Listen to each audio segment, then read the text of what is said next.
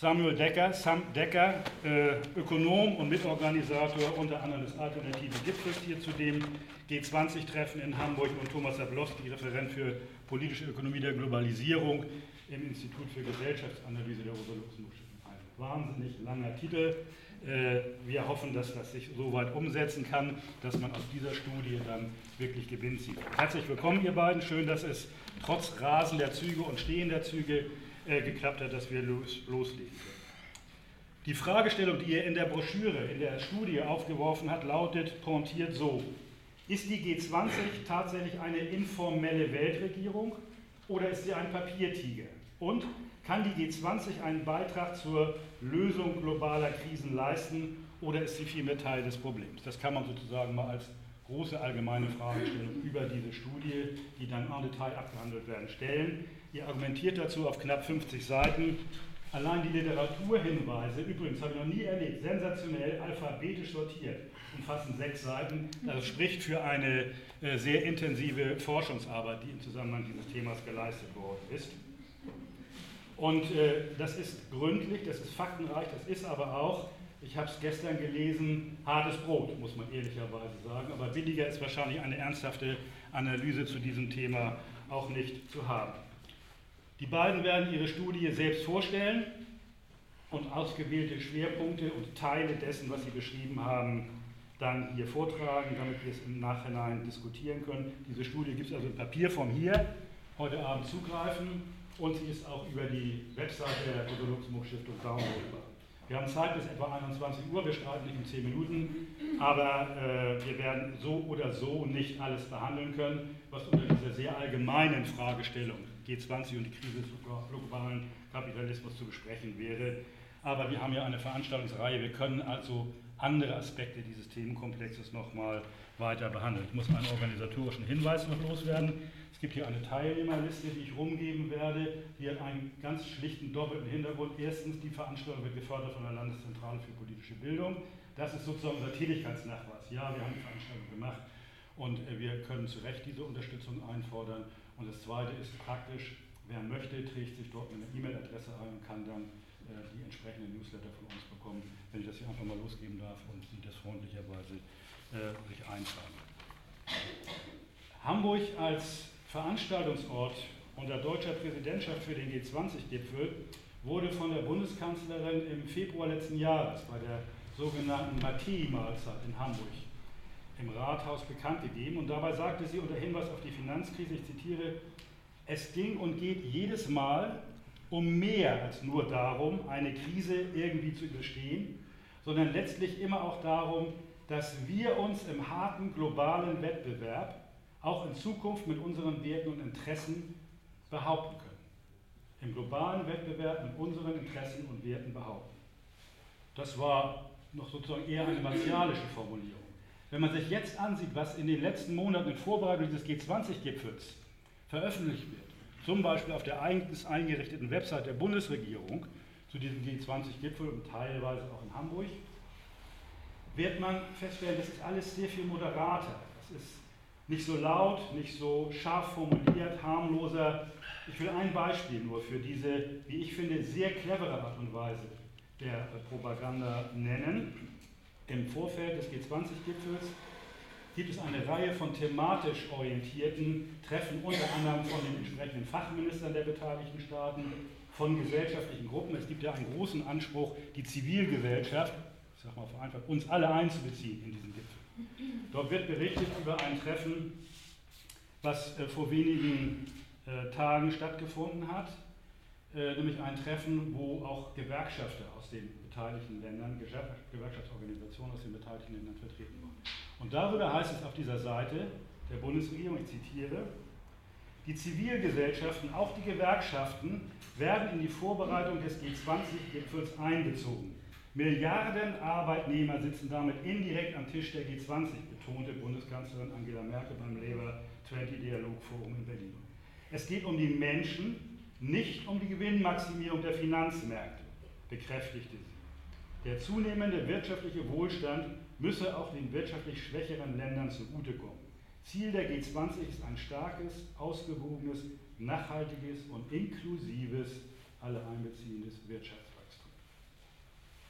Ich finde, man muss das im Hinterkopf haben, wenn man über dieses Thema spricht, weil wir natürlich darauf kommen werden, dass diese G20 auf der einen Seite eine Verallgemeinung von Interessen darstellen soll, auf der anderen Seite auch Anführung ist, um die Unterschiedlichkeit, die Gegensätze, die Widersprüche, die Interessenkonflikte zwischen den beteiligten Staaten in irgendeiner Weise zu regulieren. Und da geht es also eben um ein bisschen mehr als das, was hier, ich würde sagen, etwas schönfärberisch äh, dargestellt wird zum Wesen dieses G20-Gipfels. Aber das werden die beiden uns jetzt im Detail erläutern. Sie werden das vor dem Zusammenhang und dem Hintergrund der Entwicklung der kapitalistischen Gesellschaft in den letzten Jahren, vielleicht noch einen weiteren historischen Rückgriff werden wir sehen, es muss ja auch alles noch in die 40 Minuten, die die beiden etwa brauchen, reinpassen.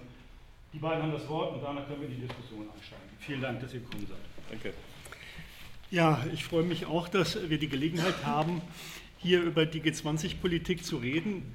Wir glauben, dass das auch dringend notwendig ist, dass wir im Grunde auch über die Politik der G20 reden und nicht nur sozusagen über äh, die Fragen jetzt der Repression äh, in der Stadt und so weiter, äh, rote Zone, schwarzer Block und diese ganzen Dinge. Die Gefahr, du hast es ja auch dargestellt, Axel, ist, dass im Grunde die Kritiker der G20 sich auch auf diese Ebene begeben oder fangen lassen, sozusagen in diesem Diskurs über Repression und so weiter. Also wir sollten eigentlich diesem Vorwurf, dass wir nichts zu sagen haben, begegnen, indem wir äh, doch tatsächlich versuchen, auch die Inhalte immer wieder stark zu machen, auch wenn es natürlich in den Medien die Tendenz gibt, sozusagen darüber gar nicht zu berichten.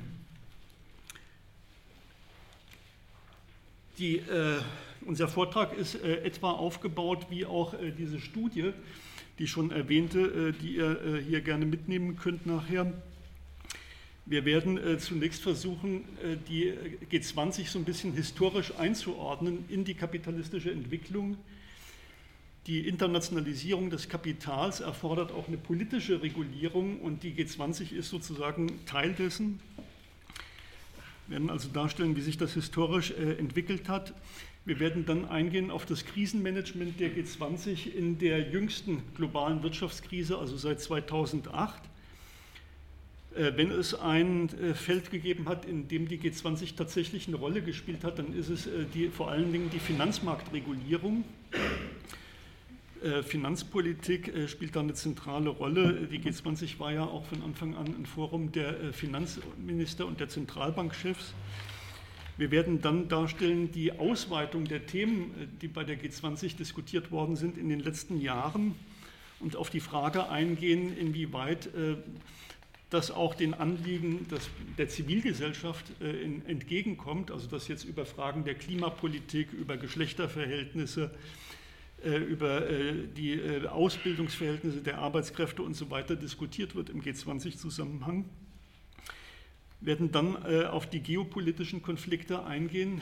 Äh, Axel hat es auch schon genannt, die Frage, sind die G20 überhaupt in der Lage, an einem Strang zu ziehen oder sind nicht die internen Konflikte so, dass im Grunde genommen eigentlich die G20 handlungsunfähig ist und werden dann äh, ein paar Schlussfolgerungen versuchen aus dieser Analyse zu ziehen und nochmal einen Ausblick geben auf äh, die äh, Proteste, die hier anstehen. Die Einleitung, auch da hat äh, Axel schon einiges gesagt, äh, zu die Fragestellungen, äh, die uns beschäftigt haben. Zunächst mal, was ist die G20 überhaupt?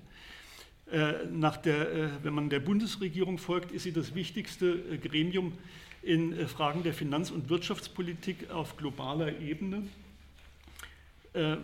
Sie, man könnte sagen, sie stellt tatsächlich so etwas dar wie eine informelle Weltregierung.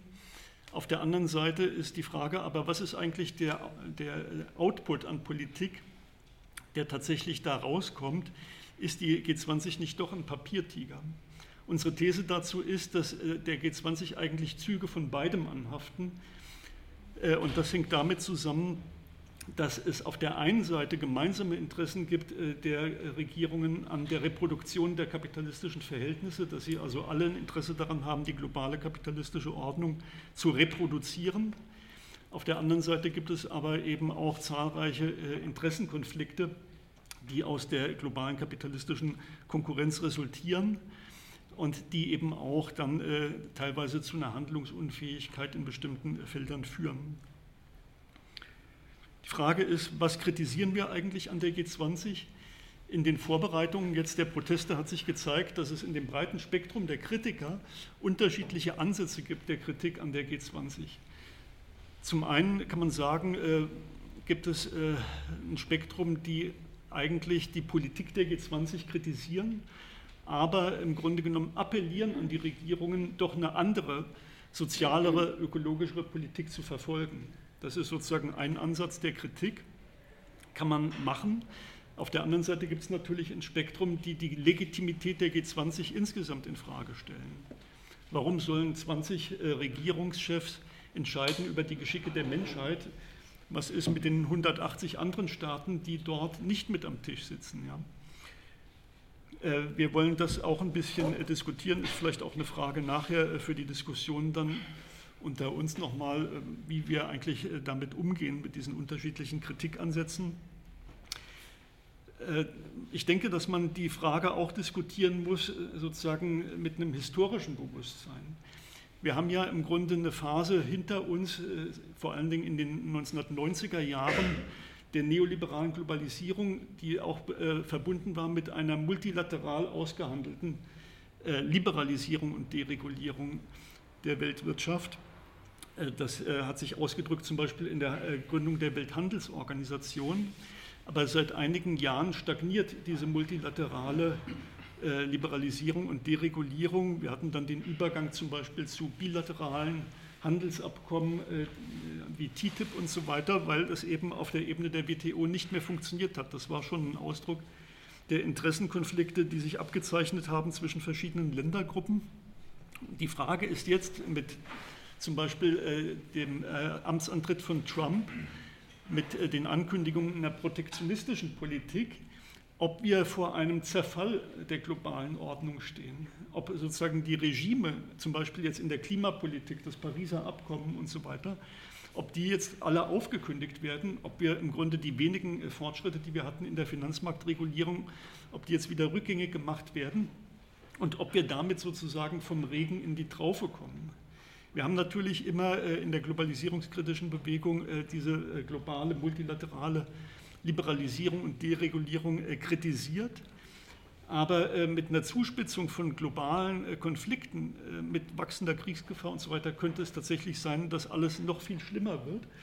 Und das stellt natürlich wiederum die Frage auch, ja, wie äh, verhalten wir uns dann sozusagen zu der G20? Auch da wiederum gibt es ein Spektrum, die sagen, okay, äh, die G20 ist nicht schön, aber äh, bevor wir sozusagen einen totalen Zerfall erleben, sollten wir doch lieber äh, im Grunde genommen hoffen, dass die G20 irgendwie noch so ein bisschen was wie Ordnung auf der globalen Ebene herstellen können. Auch das, denke ich, müssen wir diskutieren. Zusammengefasst also die Frage, ist die G20 Teil des Problems oder Teil der Lösung? Gut, damit gebe ich jetzt weiter an Sam. Wir machen das immer so ein bisschen abwechselnd, jetzt die einzelnen äh, Kapitel hier. Genau, immer so ein bisschen Ping-Pong. Ja, äh, wir kommen dann jetzt zu der historischen Einordnung. Also in diesem Vortrag ist es wirklich nur sozusagen eine Verortung. Äh, in der Studie gehen wir eigentlich zurück bis weit ins äh, 19. Jahrhundert. Hier müssen wir uns eigentlich beschränken quasi auf die äh, aktuelle Periode, auf die Krise seit 2007. Äh, zentrales Ziel bei unserem historischen Rückblick ist es eigentlich äh, aufzuzeigen, dass die G20 äh, als eine Regulationsform, wie Thomas anfangs auch erwähnt hatte, sozusagen kein völlig neues Phänomen ist, sondern quasi als ein Aspekt oder als eine Etappe in der Internationalisierung der kapitalistischen Wirtschaftsweise zu verstehen ist und auch der Regulierung ihrer Krisen. Also genauso wie der Goldstandard während der britischen Hegemonie im 19. Jahrhundert oder das Bretton Woods-System unter Vorherrschaft der USA nach dem Zweiten Weltkrieg oder die äh, G7 äh, dann in der neoliberalen Epoche 1970 fortfolgende, ist die G20 ein Organ zur Regulierung äh, der internationalen Wirtschaftsbeziehungen, ist gleichzeitig aber auch ein Ergebnis von äh, ökonomischen Krisen, die eben neue Institutionen notwendig gemacht haben. Und äh, um die Politik der G20 angemessen einordnen zu können, ähm, ja, haben wir in der Broschüre versucht, neben zyklischen Wirtschaftskrisen sowas wie äh, große Krisen des Kapitalismus auszumachen, die immer auch politische Krisen waren und sind und äh, die neue Formen der Regulation hervorbringen. Ja, also in der Studie haben wir vier große Krisen identifiziert, 1873 äh, fortfolgende, 1929 fortfolgende, 1973 fortfolgende und 2007 fortfolgende. Und wie gesagt, äh, werde ich jetzt nur oder werden wir jetzt nur auf die aktuelle Krise und die Rolle der G20 in ihr eingehen. Die G20 wurde ja 1999 gegründet äh, äh, bei einem G7-Treffen in Reaktion auf die Asienkrise als ein Forum von äh, Finanzministern und Zentralbankchefs. 2008 wurde sie ja dann äh, aufgewertet zum Forum der Staats- und Regierungschefs.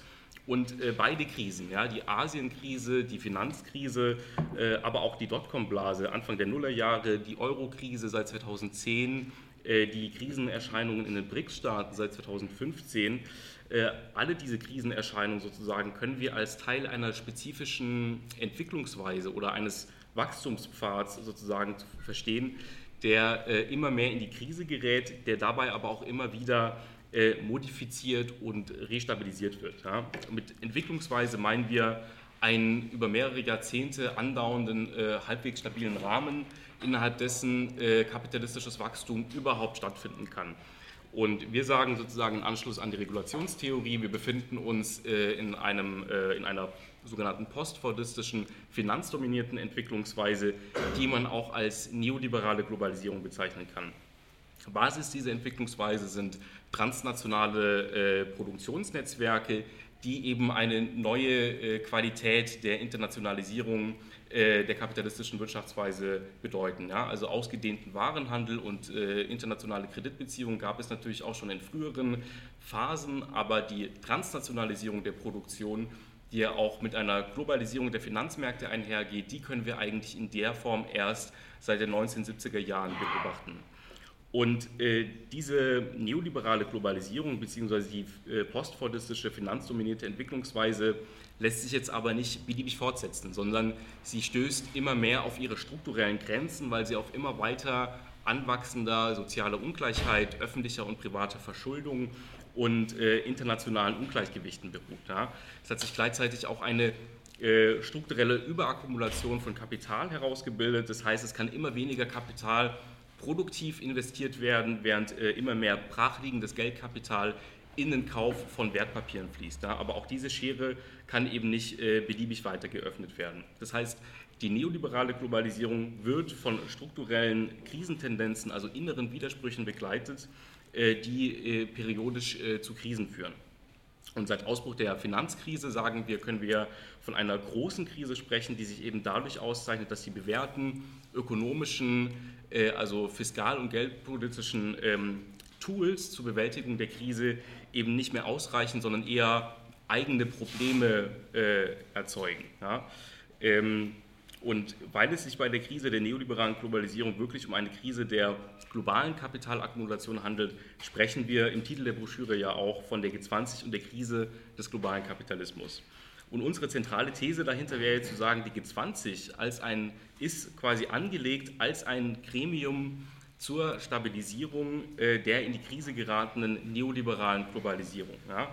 Also sowohl nach der Asienkrise wie auch eben in verstärkter Form äh, seit 2008 werden in der G20 Geld- und fiskalpolitische Maßnahmen und äh, weitere Maßnahmen eben international koordiniert, um den globalen Kapitalismus zu stabilisieren, um ihn widerstandsfähiger zu machen. Ja, da kommt auch dieses Wörtchen Resilienz ins Spiel, zu dem wir dann später auch nochmal kommen.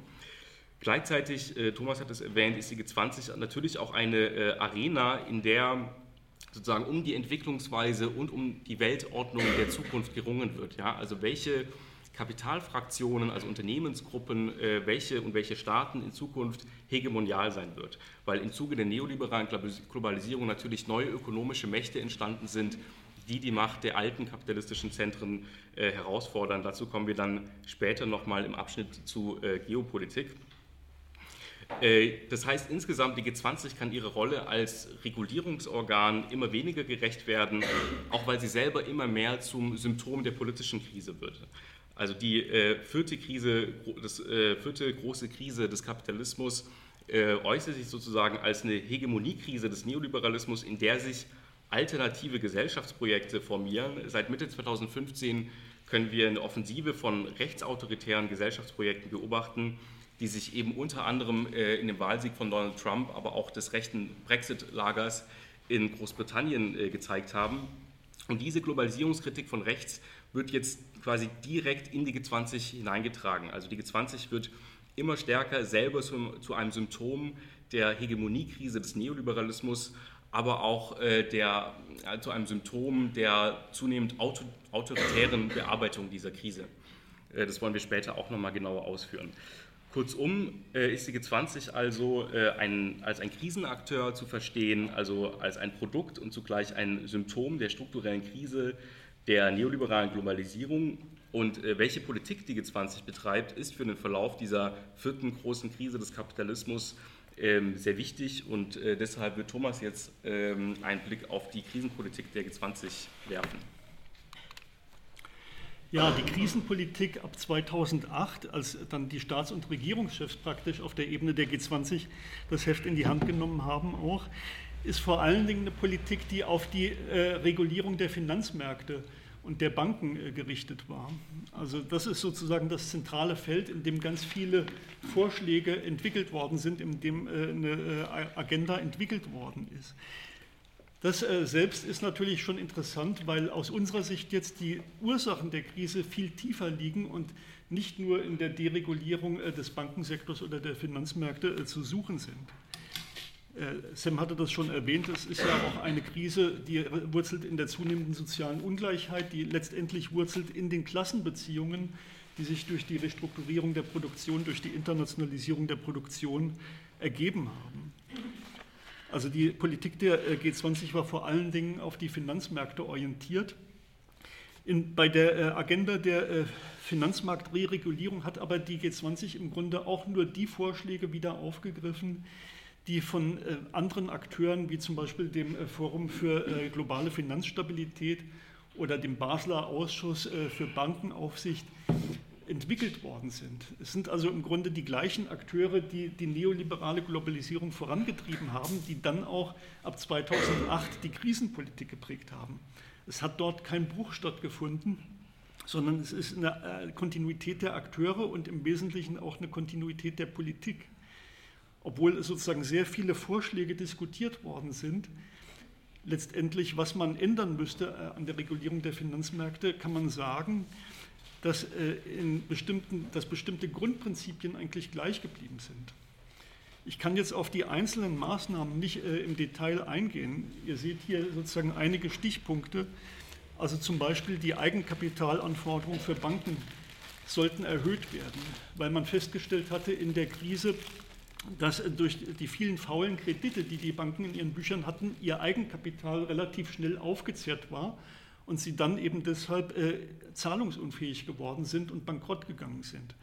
Die Vorstellung war also, wenn wir die Kapitalpuffer größer machen, dann sind die Banken sicherer bei der nächsten Krise und können nicht mehr so schnell bankrott gehen. Und tatsächlich wurden im Grunde auch jetzt rein zahlenmäßig äh, die Eigenkapitalanforderungen erhöht. Nur das Problem ist, dass im Grunde genommen äh, den Banken selbst nach wie vor überlassen ist, bestimmte Risiken zu beurteilen die Wertpapiere, äh, in die Sie investieren oder die Kredite, die müssen Sie sozusagen nicht zu 100 Prozent anrechnen bei der Berechnung Ihrer Eigenkapitalquote, sondern Sie können da eine Risikogewichtung vornehmen und die machen Sie nach Ihren eigenen bankinternen Erwägungen oder eben nach den Ratings von externen Ratingagenturen. Das heißt letztendlich, durch die äh, Regierungen wird zwar sozusagen werden bestimmte Regeln gesetzt, aber diese Regeln überlassen im Grunde genommen den privaten Akteuren einen großen Spielraum, selbst zu bestimmen, wie sie ihre Eigenkapitalquoten berechnen. Das heißt, im Grunde genommen, trotz dieser ganzen Reregulierung und der Veränderung sozusagen der Zahlenwerte, haben wir es immer noch mit einer privaten Selbstregulierung des Bankensektors in wesentlicher Hinsicht zu tun. Und das ist ein ganz zentrales Merkmal der, äh, der neoliberalen Entwicklung eigentlich dass der Staat im Grunde genommen nur noch indirekt äh, das Ganze äh, sozusagen reguliert, aber die privaten Akteure eigentlich im Wesentlichen auch sich selbst regulieren. Und daran wurde nichts geändert. Man hat im Grunde davor zurückgeschreckt, den Handlungsspielraum dieser privaten Finanzmarktakteure zu stark einzuschränken. Man sieht das auch daran, dass zum Beispiel das Schattenbankenwesen nach wie vor unreguliert ist. Schattenbanken sind bankähnliche Akteure, die also die gleichen Geschäfte machen wie Banken, aber nicht der Bankenregulierung unterliegen. Banken sind ja im Unterschied zu anderen Unternehmen relativ noch streng reguliert. Also es gibt sozusagen aufwendige Regulierungen, weil Banken im Grunde, wenn sie kaputt gehen, wenn sie bankrott gehen, eigentlich äh, sozusagen systemische Folgen nach sich ziehen können, also zahlreiche andere Akteure mit in den Abgrund reißen können. Jetzt gibt es diese Schattenbanken wie zum Beispiel Geldmarktfonds oder Hedgefonds, die immer mehr Bankfunktionen übernommen haben. Aber äh, hier hat die G20 im Grunde bis heute es nicht geschafft, eine verbindliche Regulierung zu erlassen oder äh, durchzusetzen. Letztendlich bedeutet es aber, dass äh, die Banken im Grunde genommen selbst einen großen Teil ihrer Geschäfte auch weiterhin über Schattenbanken abwickeln können. Viele dieser Schattenbanken sind Tochtergesellschaften von Banken letztendlich. Die Banken lagern im Grunde äh, zum Beispiel faule Kredite aus in Schattenbanken oder sie verstecken ihre Profite in Schattenbanken. Sie wickeln einen Großteil ihrer Geschäfte heute über Schattenbanken ab und können darüber auch äh, die Bankenregulierung letztendlich umgehen. Ein großer Teil dieser Schattenbanken ist in Steuerparadiesen angesiedelt, äh, in äh, freien Bankzonen, auf die jetzt die Regierungen auch äh, gar keinen Zugriff haben. Auch bei der Regulierung von Ratingagenturen hat sich letztendlich nicht viel geändert. Die G20 hat gesagt, wir wollen vor allen Dingen die Transparenz erhöhen. Das heißt, Ratingagenturen sollen jetzt registriert werden, sie sollen quasi ihre Verfahren offenlegen, wie sie Ratings überhaupt erstellen von Wertpapieren wie sie äh, die Bonität von äh, Schuldnern beurteilen. Aber äh, diese Geschäftspraktiken von Ratingagenturen sind notwendigerweise nicht transparent. Sie, sie, beruhen zum großen Teil auch auf subjektiven Einschätzungen von bestimmten Schuldnern. Und wenn sie sozusagen formalisiert werden würden und transparent gemacht werden würden, dann würde im Grunde die Geschäftsgrundlage für diese Ratingagenturen entfallen. Dann könnte sozusagen jeder solche Ratings erstellen. Äh, letztendlich äh, geht das im Grunde genommen gar nicht. Also man hat im Grunde eigentlich alles äh, beim Alten belassen bei den Ratingagenturen. Ähnlich sieht es aus bei dem Handel mit Derivaten. Der Handel mit Derivaten sollte stärker standardisiert werden, sollte stärker über Börsen abgewickelt werden. Aber auch hier muss man sagen, äh, dass äh, im Grunde die Aufsichtsbehörden letztendlich äh, gar nicht eingreifen können bei den Volumina, die dort gehandelt werden und dass immer noch große Spielräume sind, auch für außerbörsliche Derivatgeschäfte, die die Banken sozusagen maßgeschneidert selbst vollziehen können, ohne dass irgendwelche Aufsichtsbehörden davon etwas mitbekommen. Und äh, bei der Banken- und Finanzmarktaufsicht wurden zum Teil neue Behörden geschaffen, auch auf der EU-Ebene. Also wir haben jetzt eine Verlagerung der Bankenaufsicht von der nationalstaatlichen Ebene auf die europäische Ebene. Die Europäische Zentralbank übernimmt selbst äh, die Aufsicht über die Großbanken. Das führt aber nicht unbedingt dazu, dass bestimmte Interessenkonflikte ausgeräumt werden. Zum Beispiel ist es äh, bisher so gewesen, dass äh, die nationalen Regierungen natürlich auch versuchen, ihre nationalen Banken zu schützen. Wir haben das zuletzt gesehen jetzt äh, im Fall von äh, der Bank Monte dei Paschi di Siena in Italien und einigen anderen italienischen Banken, die jetzt auch wieder in der Krise sind, wo die Regierung im Grunde genommen äh, diese Banken versucht zu retten und äh, natürlich versucht, ihre Banken zu erhalten, die auf dem eigenen Territorium angesiedelt sind, in der Konkurrenz mit anderen Banken. Wenn das sozusagen jetzt auf die Ebene der EZB transformiert wird, könnte man denken, okay, dann sind diese Interessenkonflikte zwischen den europäischen Staaten aufgehoben, sozusagen. In der Tat, sie sind dann auf eine höhere Ebene gehoben. Aber die Konkurrenz besteht natürlich fort mit chinesischen Banken, mit japanischen Banken, mit amerikanischen Banken. Das heißt, das Ganze wird eben nur eine Stufe höher verlagert. Und der Fall äh, von Monte dei Paschi di Siena ist auch insofern instruktiv, weil man da sieht, dass im Grunde die Regeln der Europäischen Bankenunion, die als Folge der Krise etabliert worden ist, schon wieder ausgehebelt werden und letztendlich doch wieder äh, diese Bank mit äh, Steuergeldern gerettet wird. Also genau das, was eigentlich verhindert werden sollte mit der Etablierung der Bankenunion, passiert nicht. Das zweite Feld, was für die Krisenpolitik wichtig ist, ist die Fiskalpolitik der G20. Äh, da kann man sagen, dass in der ersten Phase der Krise wir ja diese äh, Bankenrettungspakete äh, hatten in den kapitalistischen Zentren und diese Konjunkturpakete, also in Deutschland zum Beispiel die Abwrackprämie damals, mit denen versucht wurde, die Konjunktur zu stabilisieren und eine Vertiefung der Krise zu verhindern. Und tatsächlich ist es ja auch in einem gewissen Maße gelungen, dass die große Rezession nicht zu einer langanhaltenden Depression geworden ist. Äh, am schlechtesten ist die Lage in der Eurozone, äh, weil dort sozusagen die Austeritätspolitik am rabiatesten dann verfolgt worden ist. Also nach dieser ersten Phase 2008, 2009, wo sozusagen mit, ich sag mal, keynesianischen Maßnahmen reagiert wurde auf die Krise, was zu einer Zunahme der Staatsverschuldung, der Haushaltsdefizite geführt hat, wurde dann in der zweiten Phase eben wieder versucht, diese Staatsverschuldung zu begrenzen und äh, abzubauen durch die Austeritätspolitik, die dann eben äh, zu einer Verlängerung der Krise äh, geführt hat, insbesondere eben in Europa, in der Eurozone.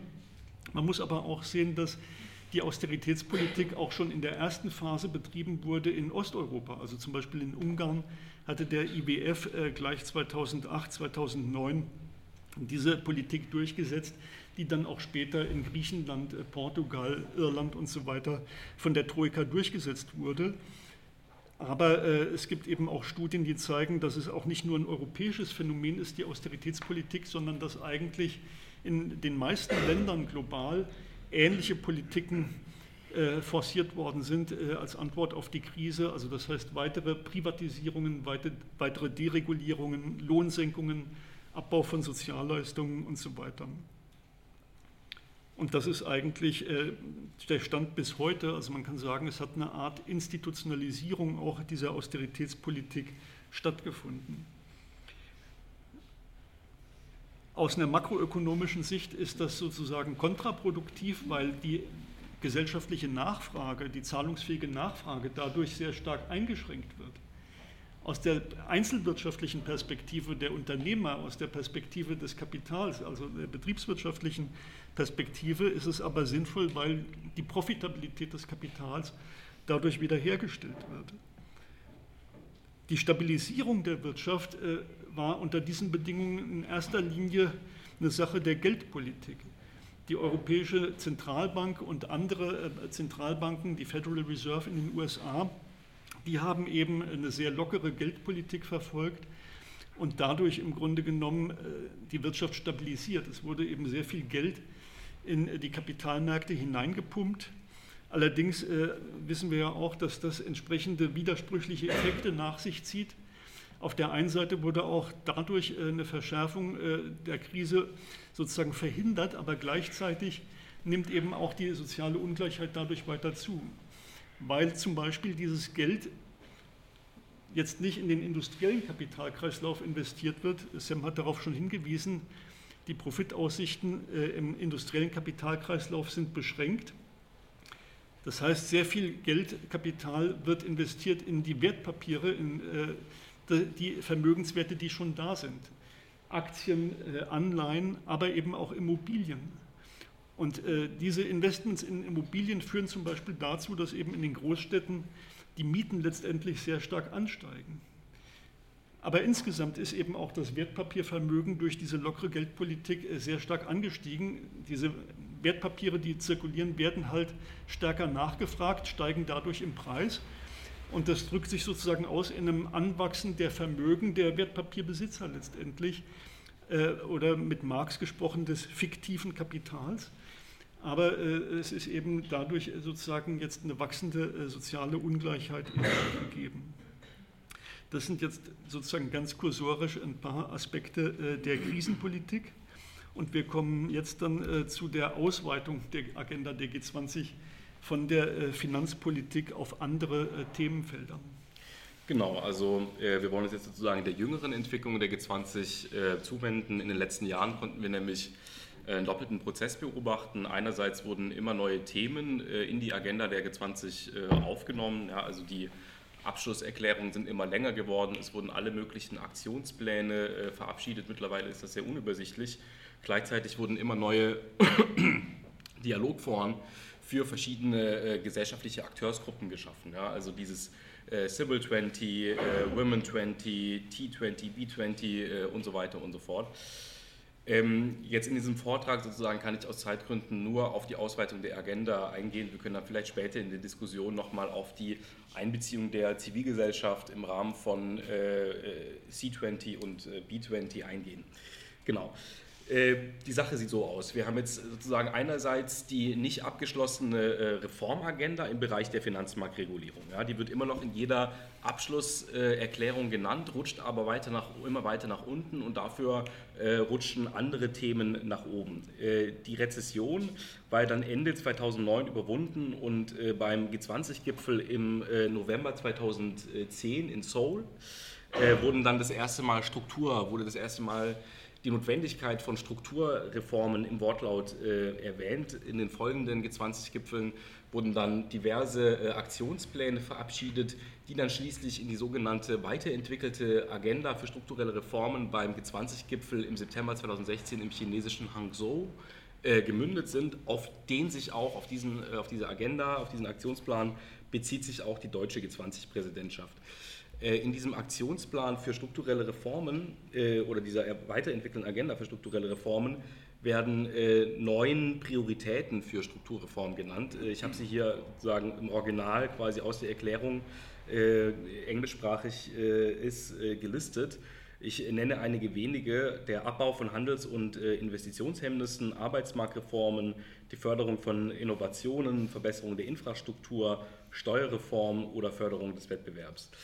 Äh, ich erläutere das so ausführlich, weil es häufig zunächst ähm, ja, ein bisschen beliebig erscheint, sozusagen, welche Themen Einzug halten in die Agenda der äh, G20 äh, und als hätten die neuen Themen nichts mit dem äh, eigentlichen Zweck sozusagen zu tun, äh, der G20 den globalen Kapitalismus zu stabilisieren.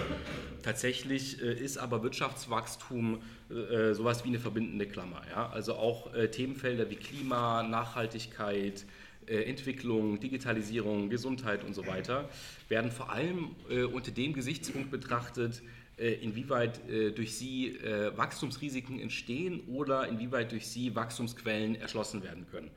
in der Broschüre haben wir das beispielhaft anhand der Agenda 2030 und der sogenannten Partnerschaft mit Afrika aufgezeigt. Und beides sind wichtige Elemente, Elemente der deutschen G20-Präsidentschaft. Wir haben hier eine offizielle Grafik der Bundesregierung na, also es gibt diese drei Säulen, Stabilität, Zukunftsfähigkeit, Verantwortung. Äh, die Agenda 2030 ist in der Mitte, ja, bei dieser Säule Zukunftsfähigkeit verbessern, die Partnerschaft mit Afrika äh, bei der dritten Säule äh, Verantwortung übernehmen.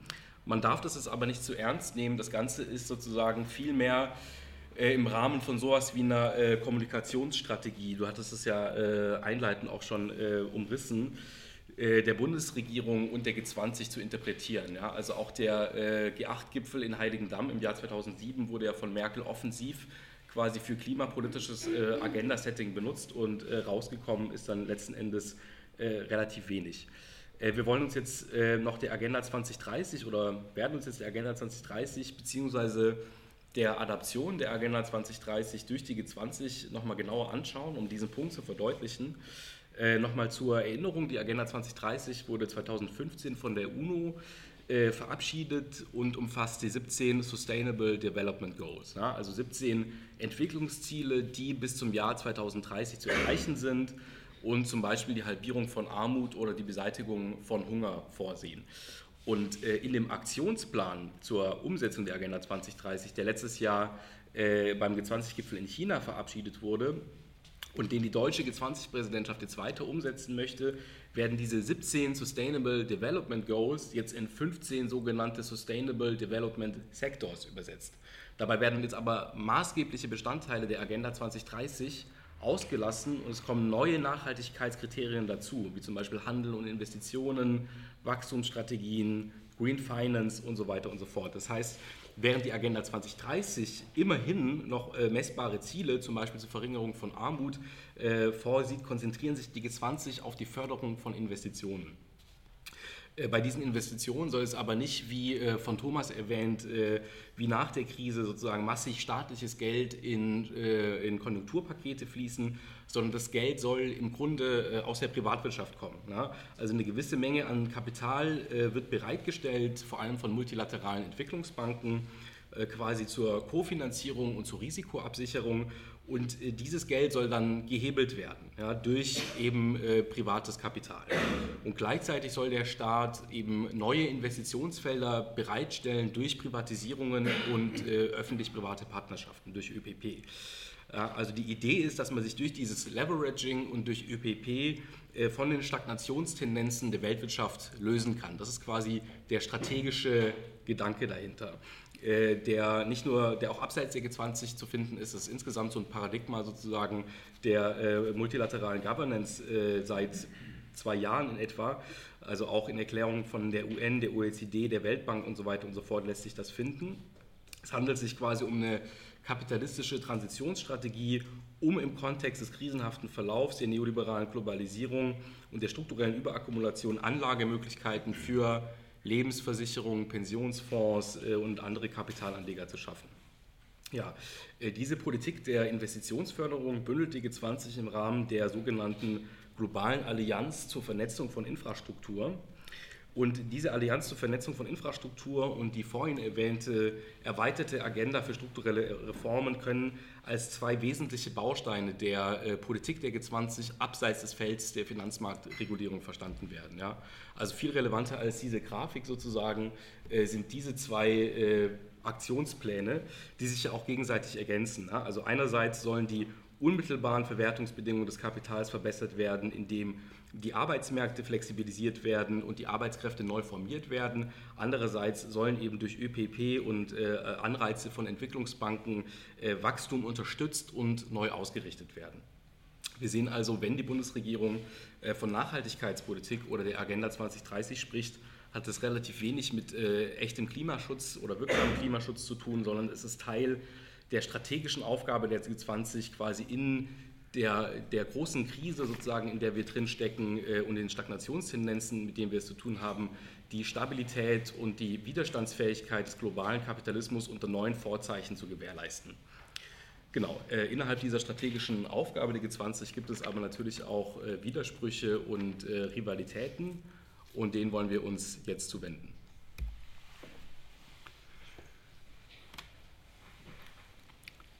Ja, wir haben ja äh, mit dem Amtsantritt von Trump eine Reihe von äh, problematischen Ankündigungen erlebt.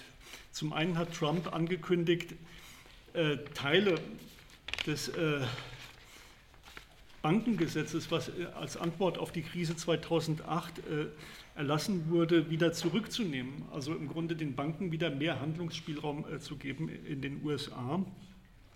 Er hat gleichzeitig auch die kooperative Klimapolitik in Frage gestellt und äh, die Agenda 2030 äh, und sozusagen das UN-System, also steht im Grunde genommen all denen relativ feindlich äh, gegenüber. Die Frage ist natürlich jetzt, äh, wie geht es weiter? Ein zentraler Konflikt ist der Konflikt zwischen äh, Protektionismus und Freihandel.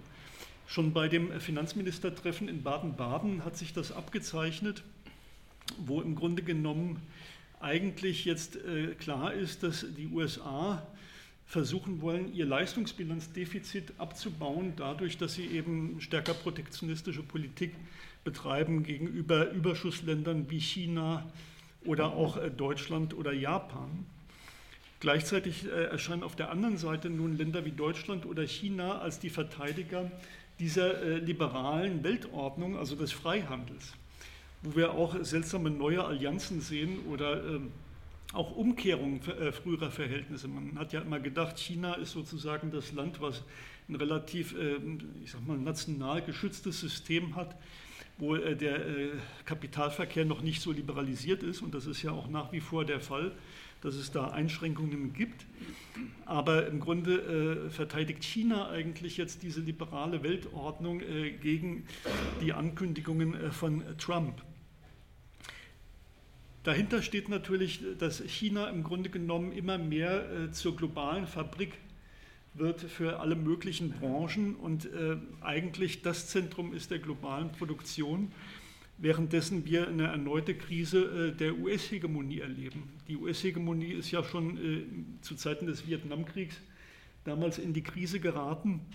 Äh, der, Breton, äh, der, Zusammenbruch des Bretton Woods-Systems, also der Dollar-Hegemonie Anfang der 70er Jahre, hatten wir kurz erwähnt.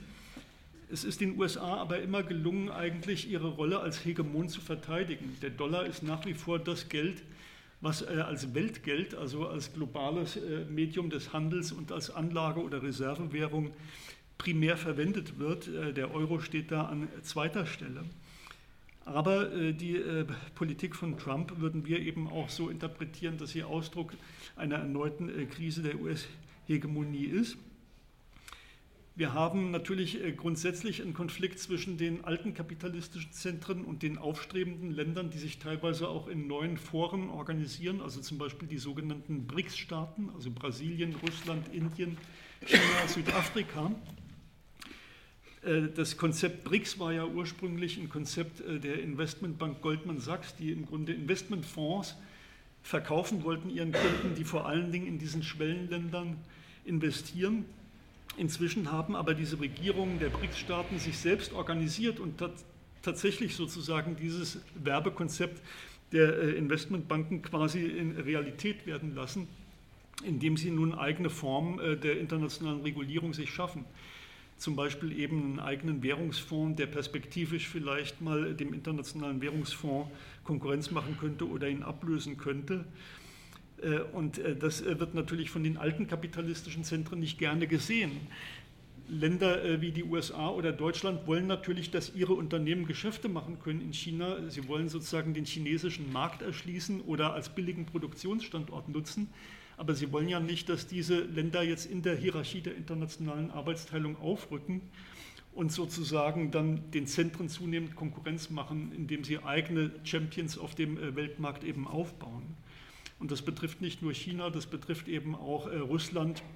Also der Ukraine-Konflikt, äh, denken wir, hat auch diesen Hintergrund sozusagen dieser verschärften Rivalitäten oder der Konflikt, äh, der sich in Syrien abspielt, aber auch der Konflikt um den Iran zum Beispiel, dass ein Land wie der Iran sich eben nicht sozusagen hundertprozentig disziplinieren lässt und in diese neoliberale Ordnung einbinden lässt. Es ist auch interessant, dass der Iran zum Beispiel nicht Teil der G20 ist, obwohl er nach der Bevölkerung oder nach der Wirtschaftskraft gemessen durchaus eines äh, der wichtigsten Länder ist. Also die Frage, welche Länder dort einbezogen wurden in die G20 und welche nicht, ist selbst auch äh, eine interessante Frage und hat natürlich viel Streit sozusagen ausgelöst. Hinter all diesen Konflikten steckt letztendlich, würden wir sagen, eine Dialektik von äh, Interdependenz, also wechselseitiger Abhängigkeit der einzelnen Länder, die durch die zunehmende vertiefte internationale Arbeitsteilung gegeben ist, aber eben gleichzeitig auch Rivalität und äh, ja, Rivalität um die Positionen in der Hierarchie dieser internationalen Arbeitsteilung. Und äh, sie ist eben auch verbunden mit einer Dialektik von Vereinheitlichung und Fragmentierung. Wir haben sozusagen auf der einen Seite eben eine Angleichung der Verhältnisse die durch die Dynamik des Kapitals gegeben ist, aber gleichzeitig eben auch eine Fragmentierung. Es sind die gleichen Triebkräfte sozusagen, die äh, Steigerung der Produktivkraft der Arbeit, die äh, Zentralisation des Kapitals, die im Grunde diese Angleichung immer mehr erzwingen, aber gleichzeitig auch die Fragmentierung in dem Sinne, dass eben Regionen immer mehr ausgeschlossen werden, marginalisiert werden aus den äh, globalen ökonomischen Prozessen oder dass sie eben auch auf einer untergeordneten Stufe peripher sozusagen integriert werden in diese globale Arbeitsteilung. Und äh, insofern äh, war eben auch unsere Schlussfolgerung, dass die G20 im Grunde letztendlich ein Spiegelbild ist dieser Dialektik, dieser Widersprüche, dass sie eben, dass ihr beide Seiten sozusagen anhaften, dass man eben einerseits sieht die gemeinsamen Interessen der herrschenden Klassen die sich artikulieren in der Politik der G20, aber eben auch diese Interessenkonflikte, die durch die kapitalistische Konkurrenz eben bedingt sind.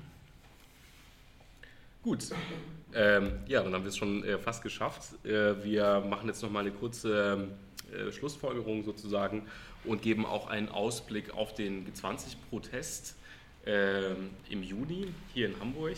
Genau, wir haben jetzt verschiedene Schlaglichter auf die G20 und ihre Politik geworfen.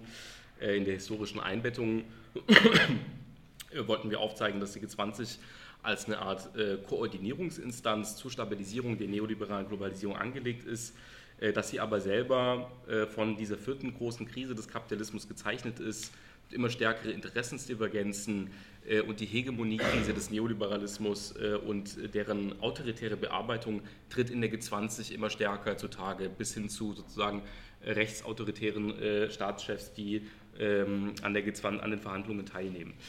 Äh, bei der Finanzmarktregulierung äh, haben wir gesehen, dass nicht die Ursachen für den Crash äh, angegangen wurden. Die Maßnahmen, die beschlossen wurden, sind bis heute nicht vollständig umgesetzt. Ähm, und nun droht sogar eine Rückabwicklung, zum Beispiel was den Dodd-Frank Act in den USA anbelangt. Genau. Auch andere Themenfelder, die die G20 aufgenommen hat, wie die Agenda 2030 oder auch die Partnerschaft mit Afrika, äh, stellen vor allen Dingen Versuche dar, durch Investitionsförderung und Strukturanpassung neue Wachstumsquellen zu erschließen, äh, dabei aber nicht mit dem äh, neoliberalen Wachstumspfad zu brechen. Dabei wird nicht mit dem neoliberalen Wachstumspfad gebrochen. Auch bei den wachsenden Rivalitäten, die wir jetzt im letzten Part beschrieben haben, geht es zwar um divergierende Wachstumsstrategien, äh, gegenläufige ökonomische Ordnungsvorstellungen und dergleichen mehr, sagen zwischen einem liberalen Ordnungsmodell, einem eher protektionistischen oder zumindest doch staatskapitalistischen Ordnungsmodell. Es geht aber nicht um Ansätze einer globalen sozialökologischen Transformation, ja, beziehungsweise um grundsätzliche Alternativen. Ähm, unser Fazit wäre also, die G20 äh, verteidigt und repräsentiert zugleich eine Wirtschaftsweise und ein Wachstumsmodell, das in eine tiefe Krise geraten ist. Ähm, sie löst diese Krise nicht, sondern versucht sie zu bearbeiten. Also der globale Kapitalismus als solcher soll widerstandsfähig gemacht werden. Das bedeutet auch, dass es eigentlich ein Stück weit irreführend ist, äh, liberale PolitikerInnen wie Merkel, Trudeau, Macron und so weiter jetzt äh, permanent mit autoritären Gestalten wie Trump, Erdogan, Putin und so weiter in Szene zu setzen. Natürlich gibt es wichtige Unterschiede zwischen beiden Lagern, wenn man so will, aber die G20-Regierungen stehen eben äh, laut unserer Studie insgesamt für eine zunehmend krisenhafte und autoritäre Entwicklung des globalen Kapitalismus. Ja? Also für eine Vertiefung und autoritäre Bearbeitung der Krise und nicht für die Eröffnung einer emanzipativen Perspektive einer globalen sozial-ökologischen Transformation. Und deswegen schlussfolgern wir in der Studie, die G20 ist Teil des Problems äh, und es ist durchaus angemessen, sozusagen über die Legitimität der G20 als solcher und der Politik, die sie betreibt, äh, zu diskutieren. Äh, einige Worte zum G20-Protest. So eine äh, emanzipative oder transformative Perspektive beansprucht für sich ja der ähm, G20-Protest, der sehr vielfältig ist äh, und äh, eigentlich über eine ganze Woche sozusagen in Hamburg stattfinden wird. Ähm, wir wollen jetzt abschließend die Frage stellen, welche strategische Funktion der G20-Protest überhaupt einnehmen kann, ähm, in so einem so ein erwähntes transformatives Projekt voranzubringen. Man hört äh, relativ häufig, auch und gerade in der gesellschaftlichen Linken, ähm, dass es eigentlich sehr unstrategisch ist, sozusagen zu Gipfelprotest zu blasen, ja, dass es sich um sozusagen ein Event handelt, ohne eine nachhaltige Wirkung, wenn man dort demonstriert, um ein Relikt quasi aus der globalisierungskritischen Epoche. Ähm, ich glaube jetzt auch nicht, dass alles sozusagen, also es ist auf jeden Fall sicherlich legitim, darüber zu diskutieren. Ich denke aber, dass der G20-Protest tatsächlich eine wichtige Brückenfunktion einnehmen kann. Ja? Also der G20-Protest nimmt ja den Faden der alten globalisierungskritischen Bewegung auf, thematisiert aber auch den autoritären Neoliberalismus und äh, die kapitalistische Krise, wie eben die Bewegungen nach der Finanzkrise das gemacht haben. Sie thematisiert, äh, oder der G20-Protest thematisiert aber auch die neue Rechte na, und die äh, Notwendigkeit, wieder sowas wie eine linke Offensive zu formulieren. Ähm, wir erinnern uns, die globalisierungskritische Bewegung, äh, deren Verdienst war es ja, nach dem Zusammenbruch des real existierenden Sozialismus äh, und dem Durchmarsch des Neoliberalismus sozusagen wieder überhaupt erst sowas wie einen äh, spektrenübergreifenden antineoliberalen Konsens zu formulieren.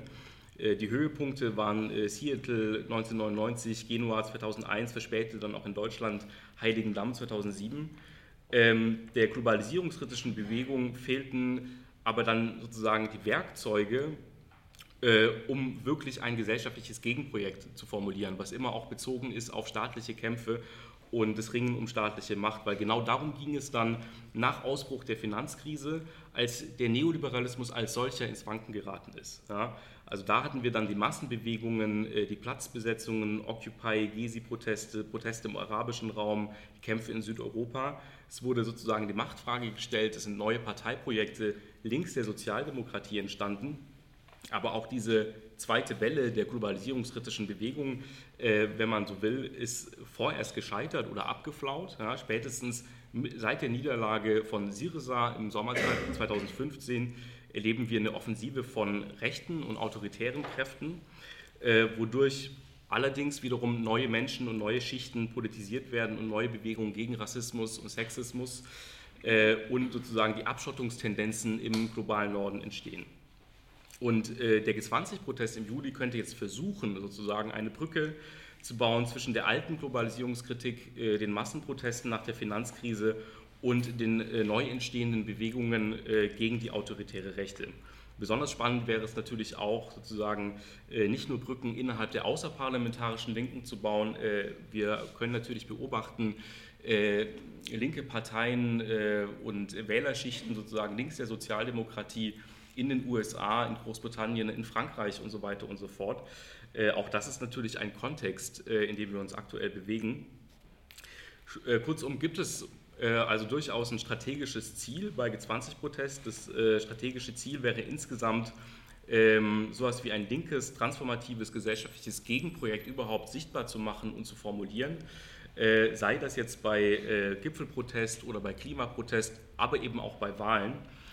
Ähm, Genau, und äh, dafür kann der Gipfelprotest gegen den G20-Gipfel im Juli also eine wichtige Bühne sein oder auch sowas wie äh, äh, ein Auftakt quasi, um nach dem Abflauen der globalisierungskritischen Bewegungen und den Massenbewegungen nach der Finanzkrise überhaupt sowas wie einen neuen Konfliktzyklus zu entwickeln.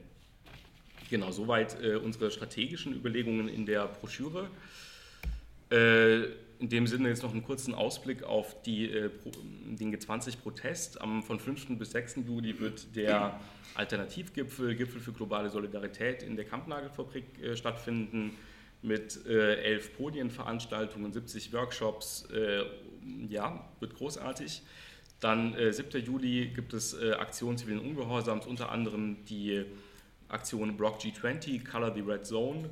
Am 8. Juli wird eine Großdemonstration äh, stattfinden, Grenzenlose Solidarität statt G20. Das ist nur ein Ausschnitt, das ist der sogenannte Dreiklang, der sozusagen das breiteste Bündnis ähm, auf die Beine gestellt hat. Drumherum gibt es dann viele äh, Aktionen noch von kleineren Bündnissen. Die äh, RLS ist auch Mitorganisator von dem äh, genannten Gipfel für globale Solidarität äh, zu dem ihr herzlich eingeladen seid. Ich glaube, es wurden auch Flyer oder so äh, davon ausgelegt oder werden später liegen da vorne. Genau. Gut, in dem Sinne ähm, freuen wir uns jetzt auf die Diskussion und bedanken uns fürs Zuhören. Ein komplexes Thema. Ein komplexes Thema und eine 50-Seiten-Studie finde ich sehr strukturiert und sehr zügig dargestellt. Vielen Dank dafür. Ihr habt ein paar Fragen aufgeworfen, die sich zu diskutieren lohnen, aber entscheidend sind die Fragen und Anmerkungen, die Sie jetzt formulieren wollen. Wer möchte? Erst einen Moment sacken lassen.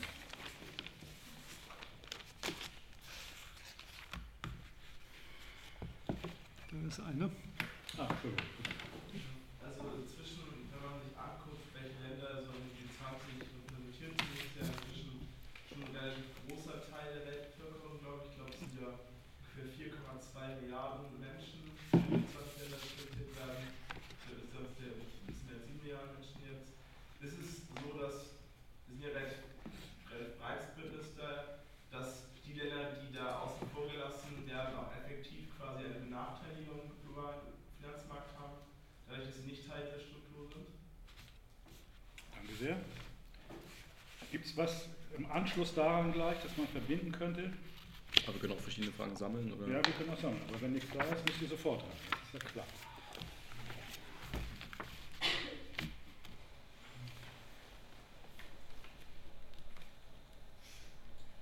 Bitte sehr. Das passt was ein bisschen dazu. Ich hatte ja erzählt, äh, beschrieben, dass die G20 jetzt äh, auch als Symptom der, äh, ein Symptom der neoliberalen Hegemonie sein kann. Ähm, wird dem nicht mit der mit Einbeziehung weiterer Akteure, wie zum Beispiel die Afrikanische Union und so, äh, und auch den neuen Bildungen von T20, C20, was ich auch schon äh, erwidert habe, wird dem nicht darauf begegnet? Also ist sozusagen diese Weiterentwicklung der G20 nicht genau die Reaktion darauf, dass sozusagen diese Hegemonie auch erkannt wurde vielleicht? Danke sehr.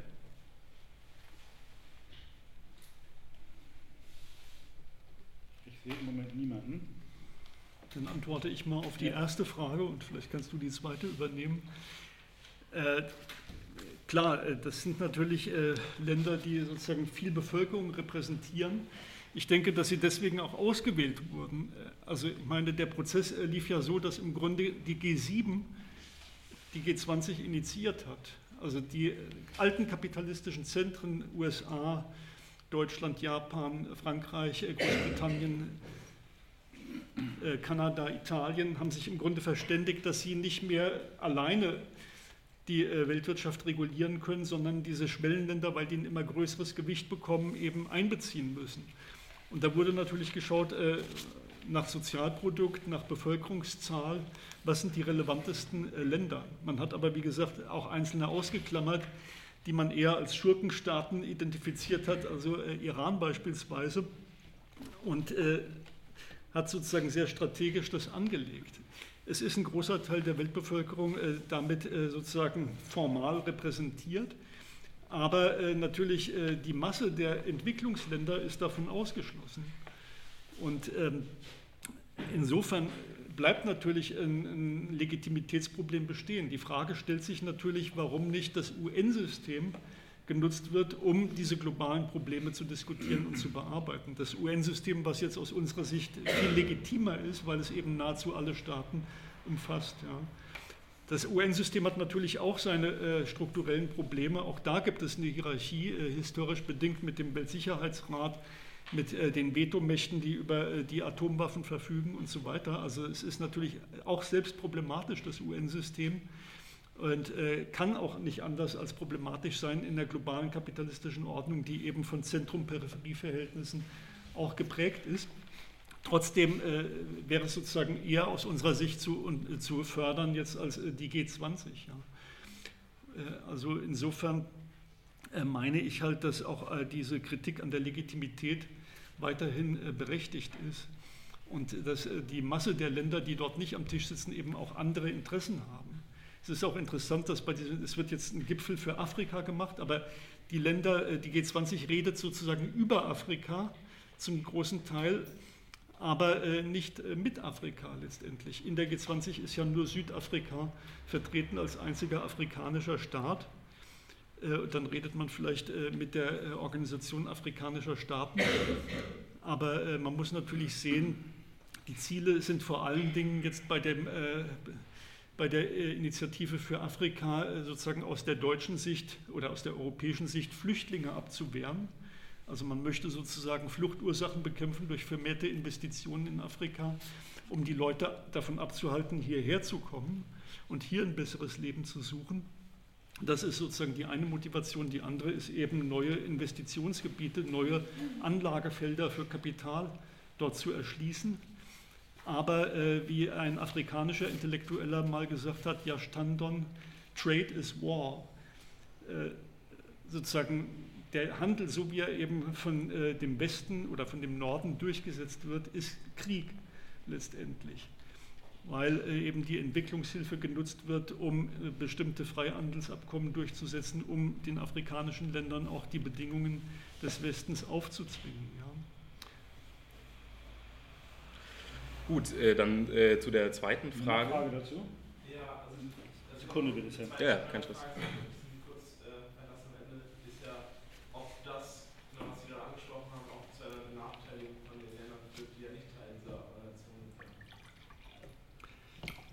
Ja, Benachteiligung, Sie sind ja sozusagen strukturell benachteiligt in dieser Ordnung, die die G20-Regierungen versuchen zu reproduzieren. Und eben auch Initiativen äh, jetzt, die sozusagen formal so aussehen, als würden sie gerade den Benachteiligten helfen, wie zum Beispiel die Initiative für Afrika, äh, reproduzieren eben aus unserer Sicht auch genau diese Verhältnisse wiederum. Weil auch wenn zum Beispiel vermehrte Entwicklungshilfe oder vermehrte Investitionen dort stattfinden, ändert das nichts an diesen Zentrum-Peripherie-Verhältnissen. Es geht eben darum, dort die äh, Rohstoffausbeutung äh, zu effektivieren äh, in Afrika. Und es geht nicht darum, sozusagen, dass diese Länder irgendwie aufholen könnten auf das Niveau der Zentren, was auch äh, sozusagen äh, strukturell gar nicht möglich ist innerhalb des globalen Kapitalismus. Gut. Ja, dann äh, kommen wir zu der zweiten Frage sozusagen, ob die G20 denn nicht auf quasi diese Hegemoniekrise des Neoliberalismus reagiert durch quasi ähm, Einbeziehung der Zivilgesellschaft oder sozusagen äh, so äh, nettere Themen wie diese Partnerschaft mit Afrika und so. Und ähm, natürlich äh, gibt es solche Strategien. Ähm, man darf das auch nicht missverstehen. Ja? Also wir argumentieren nicht dafür, dass jetzt sozusagen eine immer stärkere ökonomische und politische Krise sich anstaut, die dann irgendwann sozusagen in irgendwie einer, ähm, in einer revolutionären Situation endet. So überhaupt nicht. Sondern es ist einfach quasi dieser ähm, postfordistische finanzdominierte Entwicklungspfad, wo es gewisse sagen, Widersprüche gibt, die immer wieder quasi zu Krisen münden, dabei aber auch äh, dabei wird er aber auch restabilisiert bei der Bearbeitung der Krise. Ja.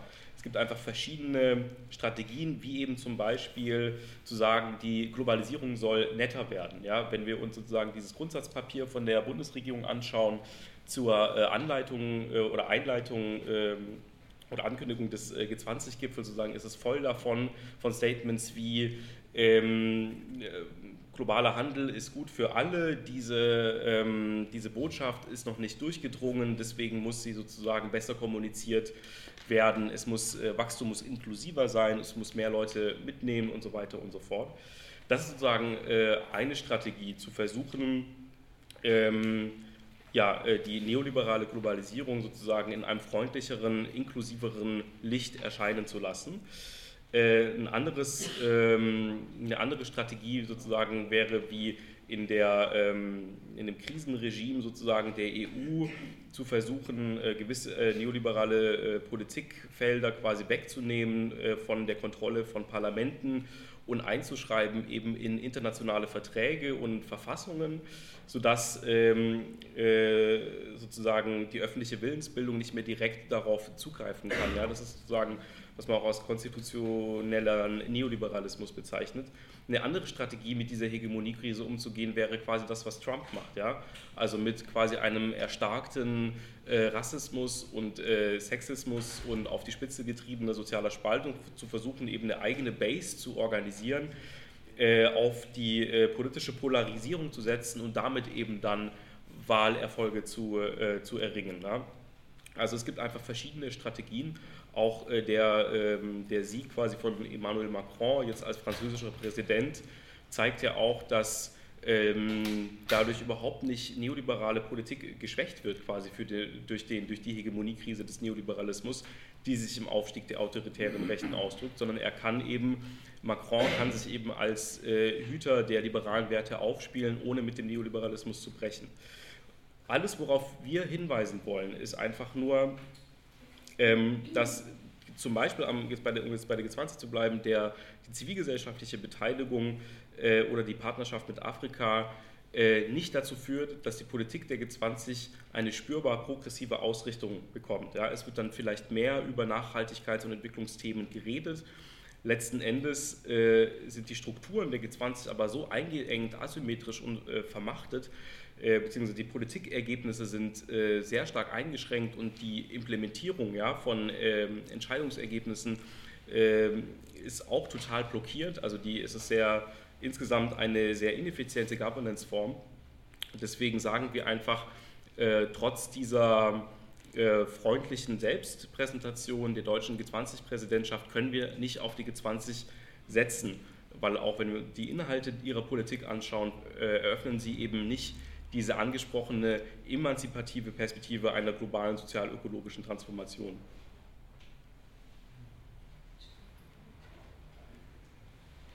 Wer möchte das Wort?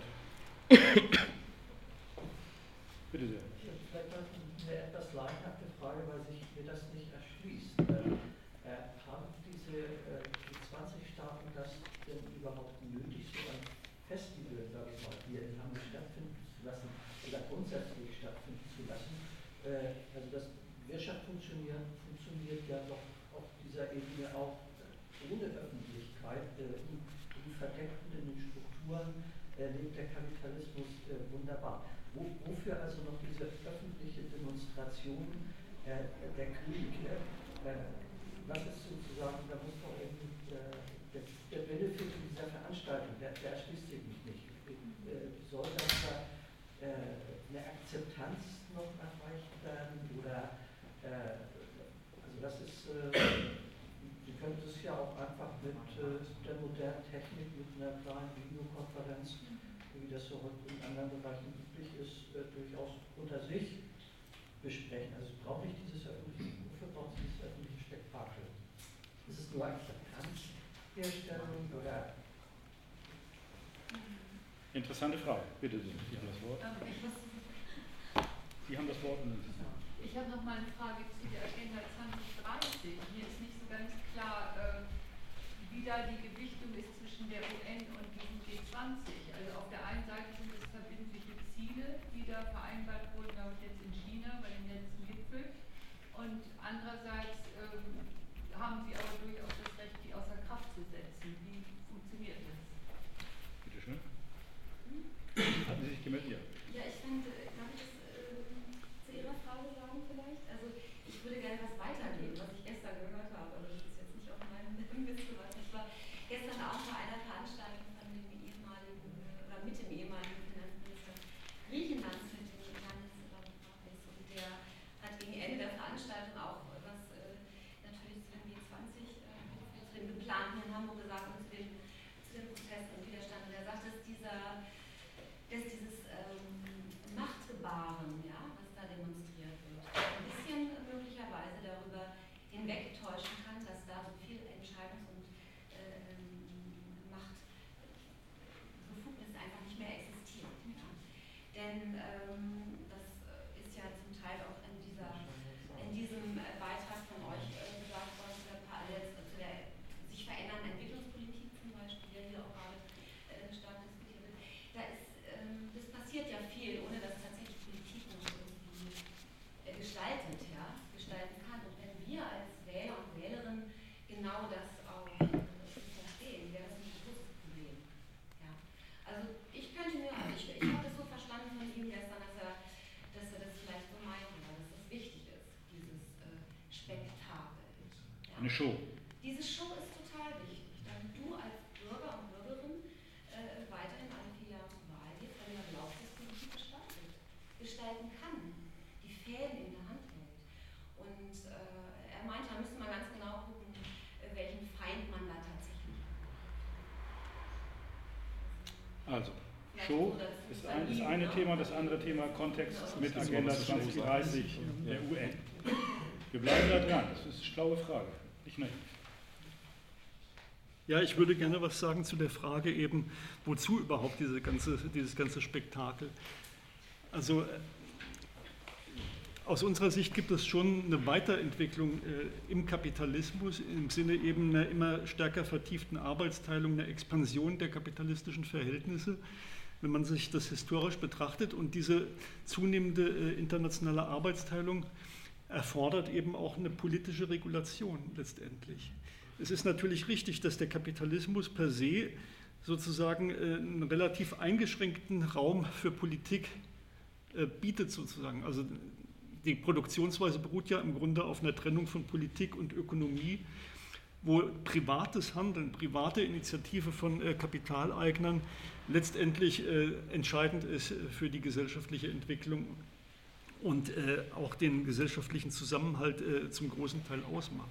Auf der anderen Seite ist eben Politik relativ eingeschränkt auf einen bestimmten Bereich und kann im Grunde genommen auf den gesellschaftlichen Produktionsapparat, auf das private Eigentum und so weiter gar nicht zugreifen, sondern setzt nur indirekt die Bedingungen für dieses private Handeln.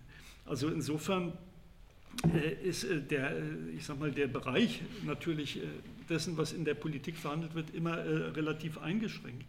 Andererseits gibt es eben durchaus eine, eine Weiterentwicklung, äh, wobei diese internationale Regulation immer einerseits kooperativ erfolgen kann, andererseits eben auch eher konfliktiv.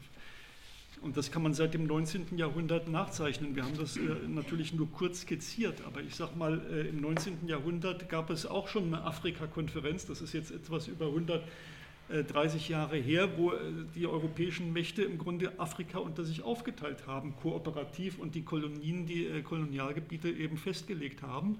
30 Jahre später haben sie gegeneinander Krieg geführt, da gab es den Ersten Weltkrieg. Das war eine andere Form von internationaler Regulation, wenn man so will.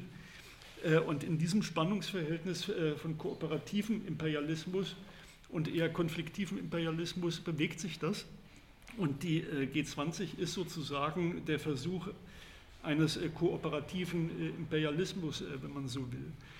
Und gleichzeitig sieht man eben auch, dass durch die Krisendynamik das mal mehr und mal weniger wichtig ist. Die G20 wurde eben gegründet zur Zeit der Asienkrise Sie wurde aufgewertet zu einem Forum der äh, Staats- und Regierungschefs während der großen Finanzkrise 2008. Und in diesen Krisenphasen geht es tatsächlich um etwas. Da geht es eben sozusagen darum, wie man durch Politik im Grunde die Verhältnisse wieder stabilisieren kann. Wenn sich das dann normalisiert und die Lage sich entspannt, dann tritt natürlich diese äh, politisch-ökonomische Funktion wieder etwas in den Hintergrund. Und dann tritt sozusagen mehr die ideologische Funktion in den Vordergrund. Ich glaube auch, dass das im Moment eben eher darum geht äh, zu demonstrieren, äh, die Regierungen tun sozusagen was auf globaler Ebene für die Gesellschaften, sie bearbeiten die Probleme. Der Output sozusagen an Politik ist dann relativ gering oder ist sehr vermittelt.